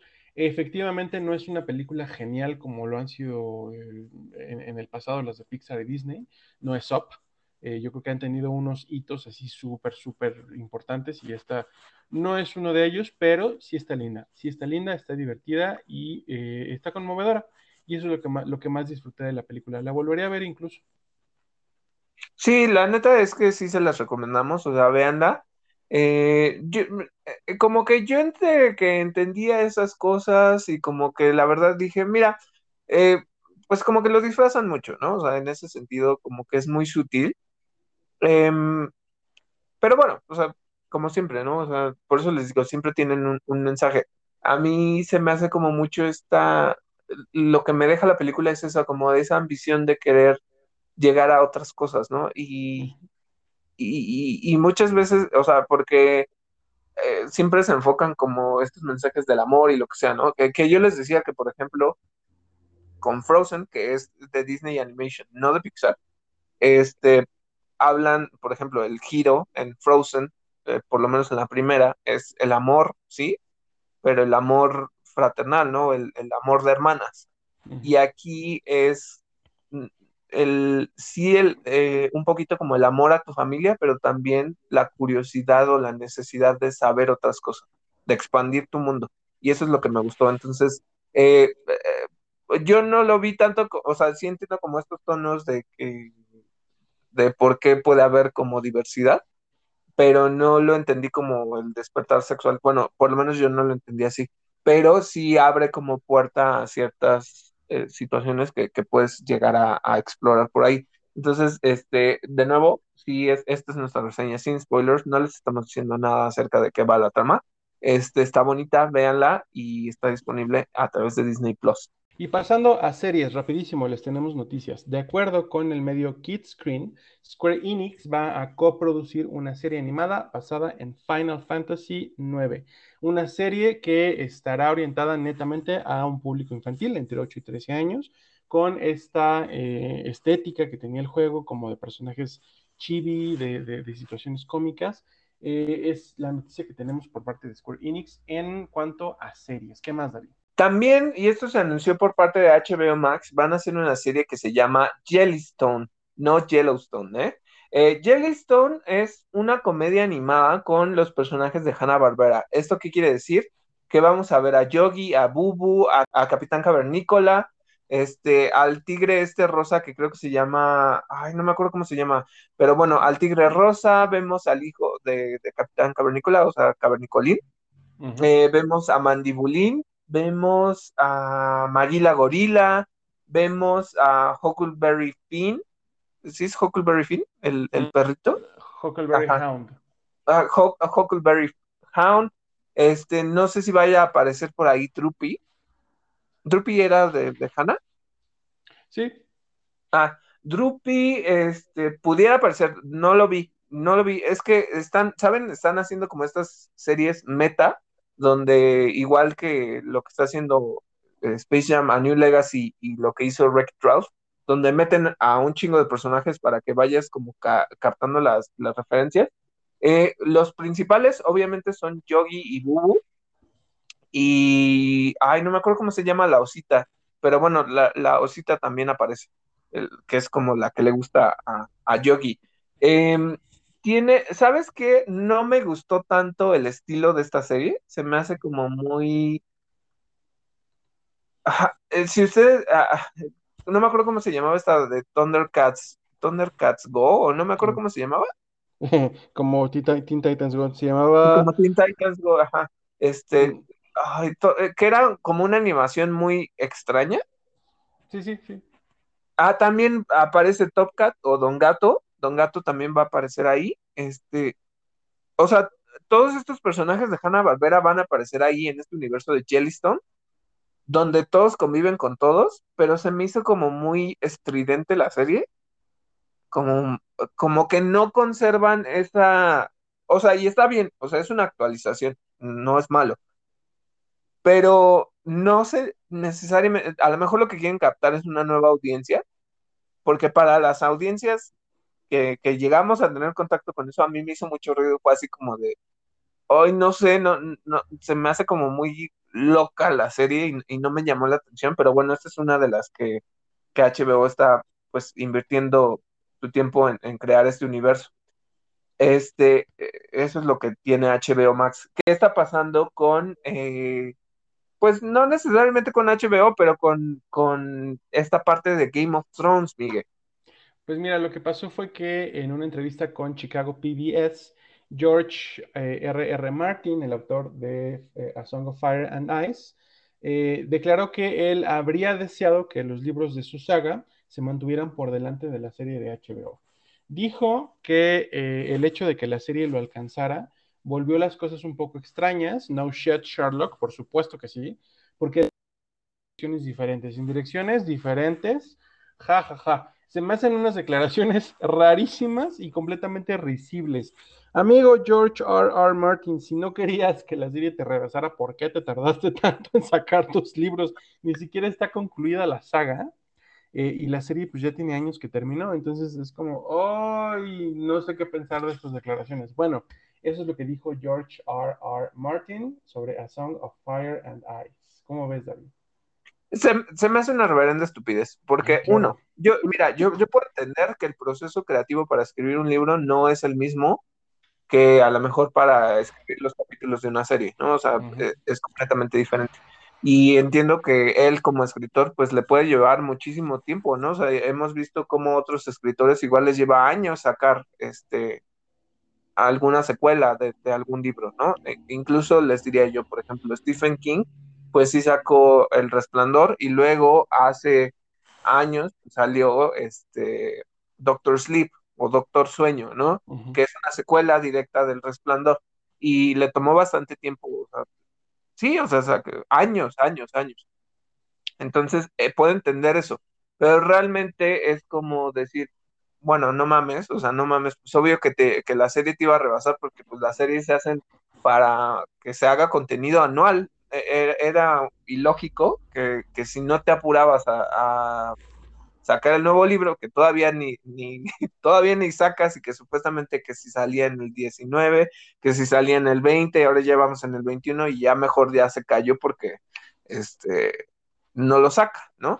Y por supuesto que la serie iba a ir en otros tonos o a lo mejor yo diría, pues cámbiale, ¿no? Porque pues ya viste que dejar a Bran como como el rey de, de Westeros, pues no, no le gustó a mucha gente.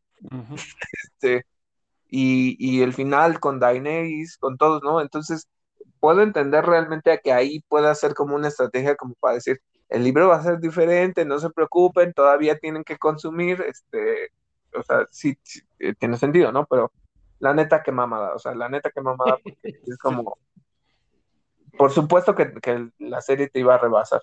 Pasando a otras, de acuerdo con Variety, Jeff Stewart se va a unir a la producción de Assassin's Creed como escritor invitado. Esto, eh, él, pues más bien ha participado en Die Hard y eh, Vikings Valhalla, en, la nueva. Eh, ¿Es nueva serie o nueva temporada? Nueva serie. Ah, en la nueva serie. justo, pues, esta va a ser para justo una serie. Entonces, pues veamos, porque todavía no se dice qué onda con, con esto, ¿no? Entre otras cosas, y esto es bonito para mí, pero también saben como que se me hacen ya estas promesas vacías y yo les cuento por qué. Em, de acuerdo con eh, AMC, pues está haciendo ahorita eh, justo trabajos con, los, con las obras de Anne Rice. Y em, en este comunicado de prensa que se reveló que Mark Johnson, que hizo Breaking Bad, y Better Call Saul será el productor de nuevas series inspiradas en las crónicas vampíricas. Ahora, aquí yo les voy a decir, uno, soy hiper mega fan de Anne Price, hiper mega fan. Las crónicas vampíricas son lo mejor que, bueno, o sea, para mí son lo mejor. Em, yo amo al Stat como personaje y sinceramente no lo he visto bien representado desde la interpretación de Tom Cruise en Entrevista con el vampiro. Ahora, Entrevista con el vampiro, la película, se me hace decente. La novela se me hace una porquería porque odio al personaje Luis. Luis es este vampiro que es como muy melancólico y muy... Mm, ay, no sé si es hedonista, pero al final es como muy ensimismado que a mí no me gusta y no entiendo la relación que, o sea, como que el Estado al final siempre lo ha amado y lo ve como, no mames, es que Luis, Luis, Luis, Luis. Este, a mí me caga Luis, o sea, se me hace un personaje que, que es muy simplón, que no le construye, este, o sea, que no tiene una personalidad. Pero bueno, el chiste es que pues mucha gente ubica por, Brad Pitt como Luis, ¿no? Y, y obviamente a Tom Cruise como, como el Estado ha, habido mucho, desde hace muchos, muchos años, rumores de que si uno, que si otro, que si una serie para Netflix, que si tal estudio lo iba a retomar. No películas, sino series. Y a mí me encantaría mejor que fueran series donde se agarren, pues sí, las crónicas vampíricas. Y ahorita creo que hay como 12 libros, no me acuerdo cuántos son ya. Este, el último que, que todavía no acabo de leer, este, pero que en algún momento acabaré de leer, es el de la Estado y los Reinos de la Atlántida. Eh, ahorita ya hay uno de Comunión de Sangre, o sea, hay, hay muchísimo material y me gustaría que sí lo, sí lo.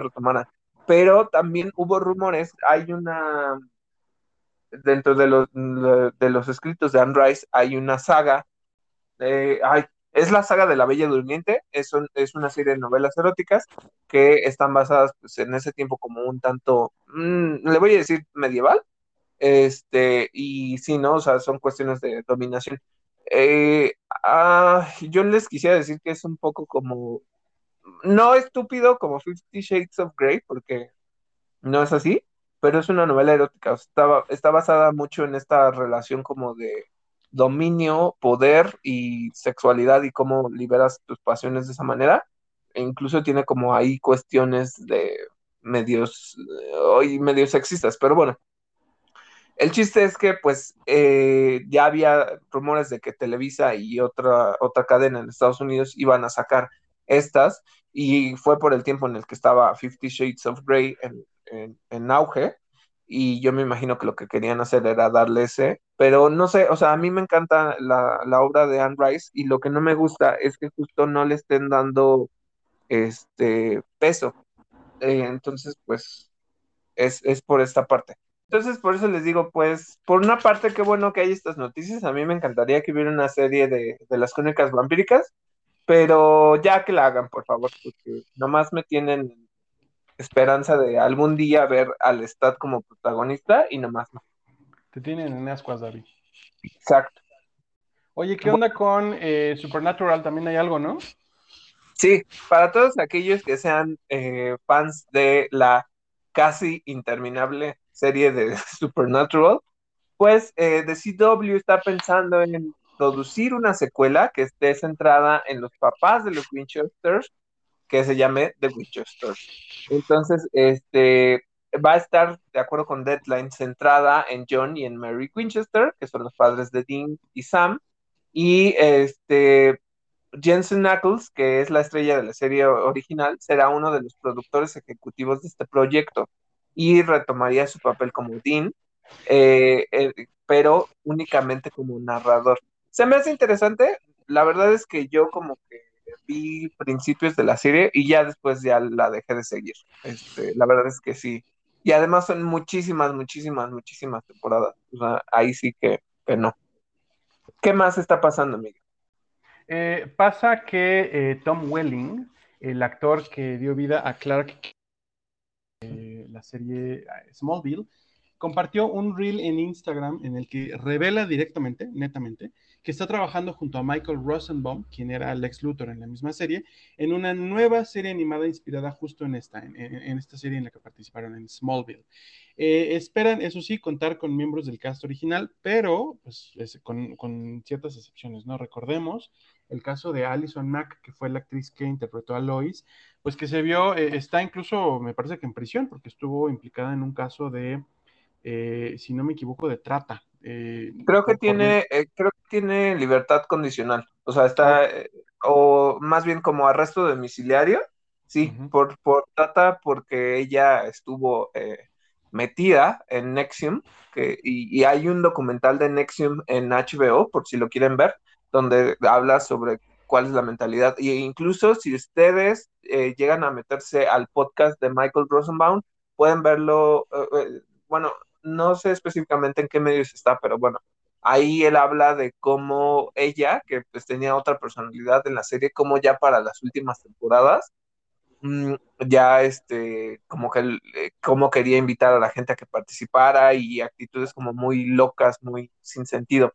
Eh, lo que me hace eh, ruido es que justamente hubo unas, unos cómics inspirados en Smallville donde pues ya pudimos ver a, ese Clark Kent ya vestido de Superman, este, o sea, ya con el manto oficial, creo que continuó como si hubiera sido la temporada, ay, creo que son 11 temporadas, como la 12 y la 13, o sea, como fueron como dos temporadas más. Este, justo les dije que yo hace, pues sí, casi el año pasado estaba yo reviendo este, Smallville no la acabé de ver porque al final Amazon me la quitó, pero ya me, faltaron como cinco o seis capítulos. Eh, pero bueno, ojalá que al ser animada, pues sí, ya veamos a ese Clark Kent ya vestido, porque recordemos que en el crossover de, de Arrowverse, eh, y spoilers por si no lo habían visto, aparece obviamente eh, la Luisa de ese universo, aparece ese Clark, y este, pero es un Clark que ya renunció a sus poderes, ¿no? Entonces, por eso ya no está tan ejercitado y todo, este, entonces sí como que decepcionó un poco, o sea, fue bonito ver ese guiño de que está ese Clark, pero fue como muy, mm, ya, ya, no, ya no me lo mostraron con el track, ¿no? eso se quedó por ahí. Pero ¿qué más hay, Miguel? Eh, ¿Qué más? De acuerdo con Variety, J.J. Abrams va a producir una serie que estará centrada en Madame Xanadu. Eh, ¿Quién es Madame Xanadu? Es una hechicera de DC Comics, es un personaje honestamente un poquito como oscuro y eh, bueno, les va a sonar a, chiste, pero ella forma parte del proyecto de HBO Max de formar a la Justice League Dark, a la Liga de la Justicia Oscura. Eh, contará con Angela Robinson de True Blood como guionista. Esto es lo que se sabe hasta el momento. Eh, se suma a la noticia de Satana eh, y todavía no sabemos qué tanto vaya a tener que ver, o si es que vaya a tener algo que ver, con el nuevo Sandman, que, que incluso pues hace poquito hablamos, que presentará una versión femenina de John Constantine.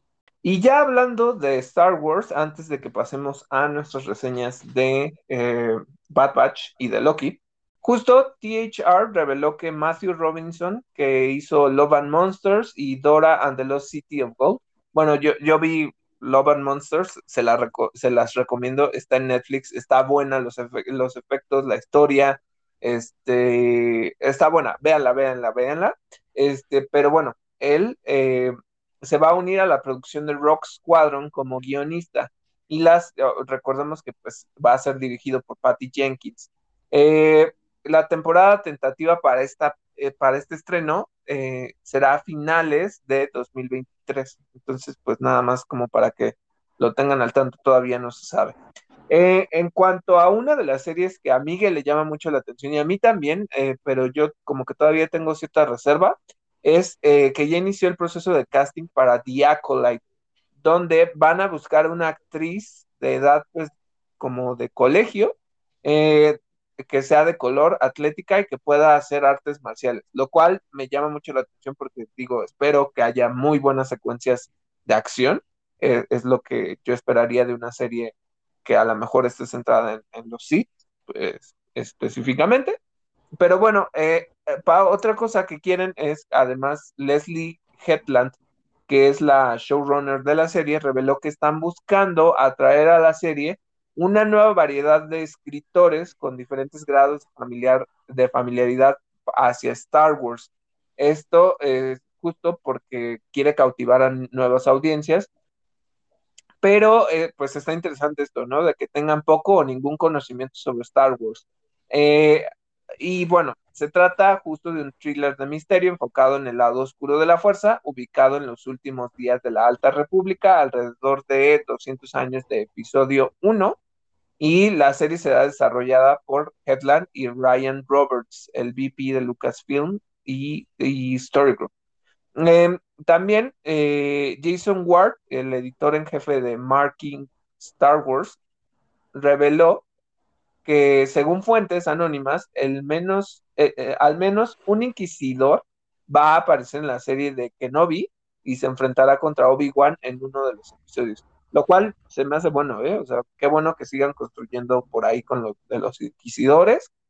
Igual, y no en este momento porque vamos corriendo contra tiempo, este, que algún día Miguel me explique qué onda con los inquisidores. Eh, yo apenas apenas, apenas le entré a, a, Rebels, entonces quiero saber un poquito sobre eso. Claro, claro, claro. Y oigan, eh, antes de pasar al análisis de Loki, fíjense que salió una portada aniversario del Capitán América del cómic de, Spider-Man Miles Morales. Eh, es, eh, en esta portada sale justo Miles Morales en su traje de Spider-Man, pero eh, con el escudo del Capitán América y un traje que parece como el Capitán América, pero que lleva los colores de la bandera de Puerto Rico. Está padrísimo, búsquenlo y si ustedes están al día con los cómics de Marvel, pues dénselo. Este, ahora sí, pasando a nuestro análisis de Loki. Siento, o sea, siento que fue un capítulo un poquito de relleno, como que no avanzó mucho tampoco. Eh, revelan varias cosas, o sea, y algo que también como que cobró cierta relevancia es que confirman que Loki, o sea, como que sí es canon su bisexualidad. Este, pues en realidad creo que en los cómics es como más que bisexual, es como pansexual, si, Sí. si no me equivoco. Sí. Este, eh, pero bueno, eso era algo que incluso este, en, en un, tú, tú, tú me lo comentaste, que, que hubo como también mucho revuelo por, por un super mega micro teaser que hubo en, en uno de los, de los spots donde se mostraba que decía que, Loki era de género fluido, ¿no? Y se hizo un súper escandalero por, por eso, que ya se había confirmado. Este, yo vi algunos comentarios de los fans que, que decían en los cómics, eso no es nuevo, ¿no? O sea, wow. Este, y también como que le habían dado como tanto peso cuando en realidad estaba hasta difícil de detectar ese, pues e- esa mención, ¿no? O sea, si, si no te fijabas demasiado, pues ni siquiera lo ubicabas. Eh, eh, no pasa nada, salvo que nos damos cuenta, eh, ya, ya, pues, no me gusta que, que hayan hecho esto. Tú, tú en el episodio anterior nos dijiste que Sylvie era otra de las Enchantress. Y aquí resulta que sí es una Loki, pero no le gusta que la llamen Loki, y entonces ella se autodenomina Sylvie. Em, eh, me gustó mucho el, el aspecto del planeta, del, pla- del planeta Lamentis. eh, está padre el color del cielo morado y todo, ¿no? Este, se- en cierta forma me hizo como cierta reminiscencia de Thor, eh, ay, Thor, eh, se me fue, Ragnarok, porque. Eh, eh, por cuando llegan a la ciudad de en Lamentis, como esta, estos colores como fosforescentes, este, los edificios y todo, ¿no? O sea, eso me, me recordó. Siento que no pasa mucho, o sea, se entiende que llegan a este planeta que está condenado a morir y Loki como que dice, no, pues nosotros somos los que vamos a cambiar el destino, ¿no? Porque este, a lo mejor el destino era que el planeta y el transborde eh, se murieran, pero como no habíamos llegado nosotros, entonces todavía tenemos que sobrevivir, ¿no? Este, al final llegan y el pinche transporte se les va la chingada, este, los deja, o sea, se quedan ahí varados y eso es lo que se entiende para el próximo capítulo. Em, como que te cuentan un poco, eh, siguieron construyendo sobre la relación que tiene Loki con su madre, el cómo le enseñaba magia, el cómo pues le daba como muchos ánimos, ¿no? O sea, esa, esa unión que tiene con su mamá y por qué es muy importante para él, este, Frigga, pero, o, o Freya, no, no, no, no me acuerdo en el MCU cómo se llama, este, Ella. Ah, Freya. Este, y justo como cuentan esto, eh, no sé, siento que no avanzó mucho, eh, que en cierta forma como que trataron de expandir un poco más sobre este personaje de Sylvie y que explica pues cuáles son sus poderes, ¿no? Y un poco como el, el, el bagaje que tiene, porque pues ella dice que su relación con su mamá no es muy fuerte, que pues básicamente no existe esa relación y que este, ella se tuvo que enseñar magia a ella sola, ¿no? Entonces es diferente y, y, no lo sé, o sea, como que te digo, siento que no me construyó demasiado, este, el hecho de que se pusiera a cantar y que los botaran del tren y todo eso se me hizo un- una tontería, como una pérdida de tiempo, este, pero ya, eso es, eh, eh, no encontré como tantos easter eggs, no, o sea, como que estuvo como muy, algo plano el capítulo para mí, pero bueno, o sea, lo que sí eh, fue revelado dijeran que cuando ella está tratando de cambiar, que la minutera le dé como estos, el conocimiento sobre los, los este, guardianes del tiempo, pues ya, ya le saca la información y se da cuenta que, que tienen un pasado, lo cual me hace pensar que los guardianes, si es que existen, este, lo que hicieron fue tomar a todos estos variantes que supuestamente iban a matar, les borran la mente y entonces los ponen a trabajar para ellos. Y que no es como decía Mobius, que, que realmente ellos habían sido para ser este, guardianes del tiempo, ¿no? Entonces, este, eso es como lo más relevante y yo creo que por eso Mobius está tan obsesionado con las motos acuáticas porque me imagino que en algún tiempo tuvo una y se le queda como recuerdo, ¿no? Este, para mí es eso. Pero tú que viste, Fíjate que a mí, a mí sí me gustó mucho el episodio. Sí es un filler, sí, definitivamente. Eh, mucha gente salió a decir esto, es que es un relleno, es que qué hueva. Eh, y eh, una de las defensas que se estuvieron sosteniendo en redes sociales, por medio incluso de la misma producción, es que estos, este tipo de episodios en donde se muestra el crecimiento personal o el, eh, o el eh, carácter de los personajes no son de relleno, sino son justamente eso, ¿no? El capítulo dedicado a que conozcas a tus personajes. Eso, honesta, para mí ah, no es una justificación, yo creo que puedes hacerlo y hacerlo divertido, pero es que yo creo que sí lo hicieron divertido. Eh, esta parte donde Loki se pone a cantar y se emborracha en el tren me encantó, así me, me este Tom Hiddleston, así yo estaba babeando. Em, fíjate que dices que no te encanta el tema de lo de Sylvie. Yo veo que está toda la atención puesta, incluso por, por medio de una de las productoras de la serie, en la bisexualidad del Loki de Tom Hiddleston. Se traduce también en la bisexualidad, o entendámoslo quizá como pansexualidad, pues también de Sylvie. Pero eh, no hay nadie comentando el hecho de que este pequeño detalle en el que Sylvie eh, no dice verbalmente, pero está expresando, sí soy Loki, pero ya no me gusta que me llamen Loki, soy Sylvie, es una dinámica trans. Eso es, también súper importante para la visibilidad de las personas trans. Eh, quizá ese es un poco el tema de que Loki es de género fluido, de género fluido, perdón, pero está estableciendo netamente un tema de identidad de, y eso a mí me parece súper importante. Eh, no, me desespera tanto el tema de que no alcanzaran el transbordador. Lo que sí me desespera es saber o sospechar que Loki trae en su bolsillo una gema del tiempo y no la está usando. Eh, ¿Qué otra cosa? Eh, la, jueza, que es como la directora o la jefa de Mobius, eh, que, ya estaba lista para matar a los dos Lokis cuando ya estaban por llegar al, elevador que supuestamente conduce a los guardianes del tiempo. Honestamente, yo creo que ella, es la, la antagonista. ¿eh? Eh, no sé, igual que tú, no sé si los guardianes del tiempo existan. Y llegué a pensar incluso que los guardianes del tiempo son ellos, que Mobius es uno de ellos, que la jueza es otro, no lo sé. Eh, ya veremos. Lo que sí tengo muy claro, pues es que, de ese lado va a estar el antagonismo, ¿no? Y, ojalá que nos den una sorpresa. Eh, creo que fue más o menos una sorpresa en WandaVision. Creo que, espero que lleguen más o menos a ese nivel, porque en Falcon y El Soldado del Invierno, ahí sí no lo lograron. La cosa esta de presentar a Sharon Carter como, ¿cómo, se llamaba su, cuál era su, nombre? De, ah, Power Broker, ¿no? Ah, de, Power Broker. Esa como que no tuvo nada de punch, pero, eh, pero la revelación de Agatha Harkness es así, no es que nos tomara definitivamente por sorpresa, pero pues no la vimos venir tanto así creo yo, a lo mejor, a lo mejor el iluso era yo. Eh, espero que sí, que sí haya una revelación padre y tengo muchas ganas de ver las implicaciones para lo que viene en el MCU y cómo se va a desatar el multiverso a partir de las desventuras de Loki y el TVA.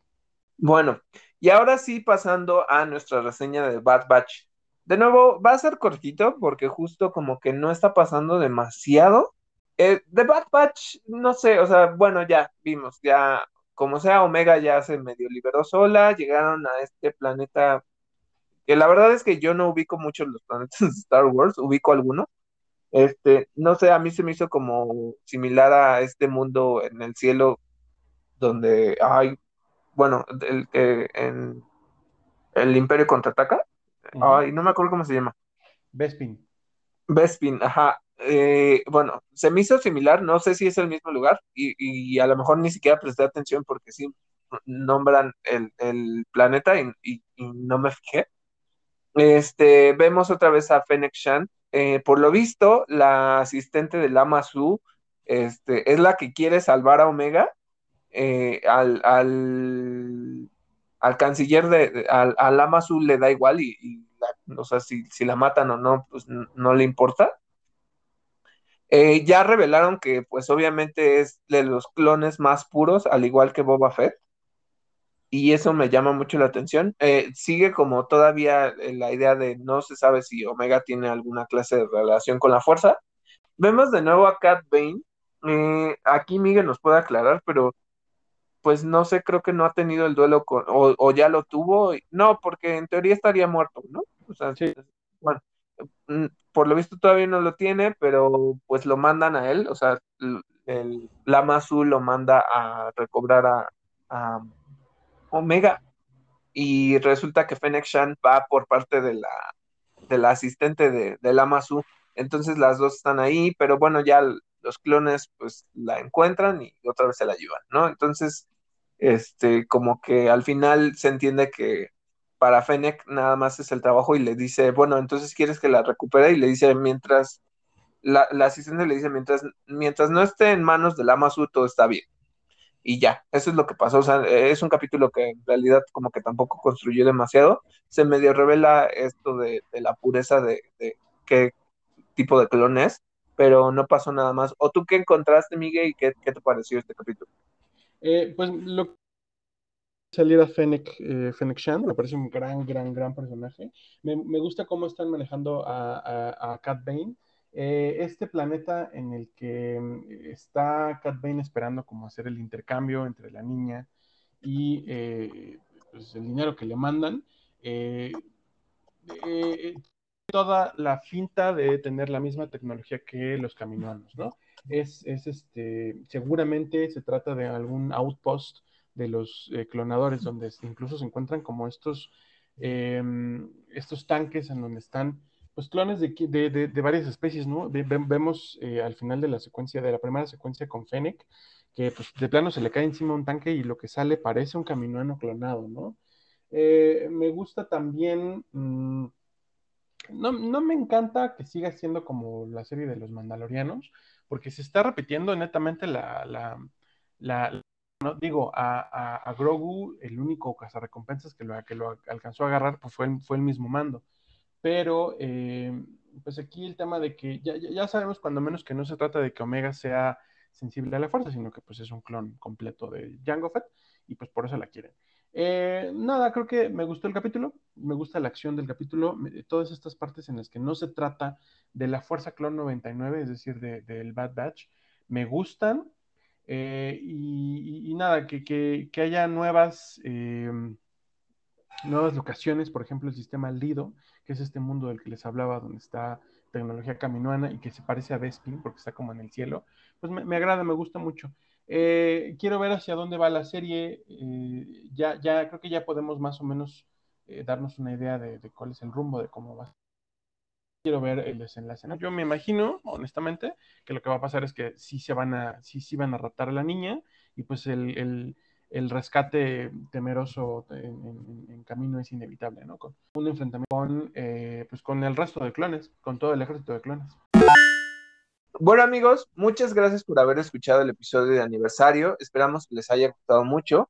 Eh, esperamos seguir haciendo este tipo de contenidos y también le damos las gracias a Lua Ruti por haber eh, tenido esta entrevista con nosotros. La verdad es que fue muy padre, muy enriquecedor y justamente también para traer nuevo contenido a Interacto. Eh, recuerden que pueden escucharnos a través de plataformas como Spotify, Apple Podcast, Google Podcast e incluso Anchor. Yo soy David Cervantes. Y yo soy Miguel Covarrubias y vamos por otro año de Interactor.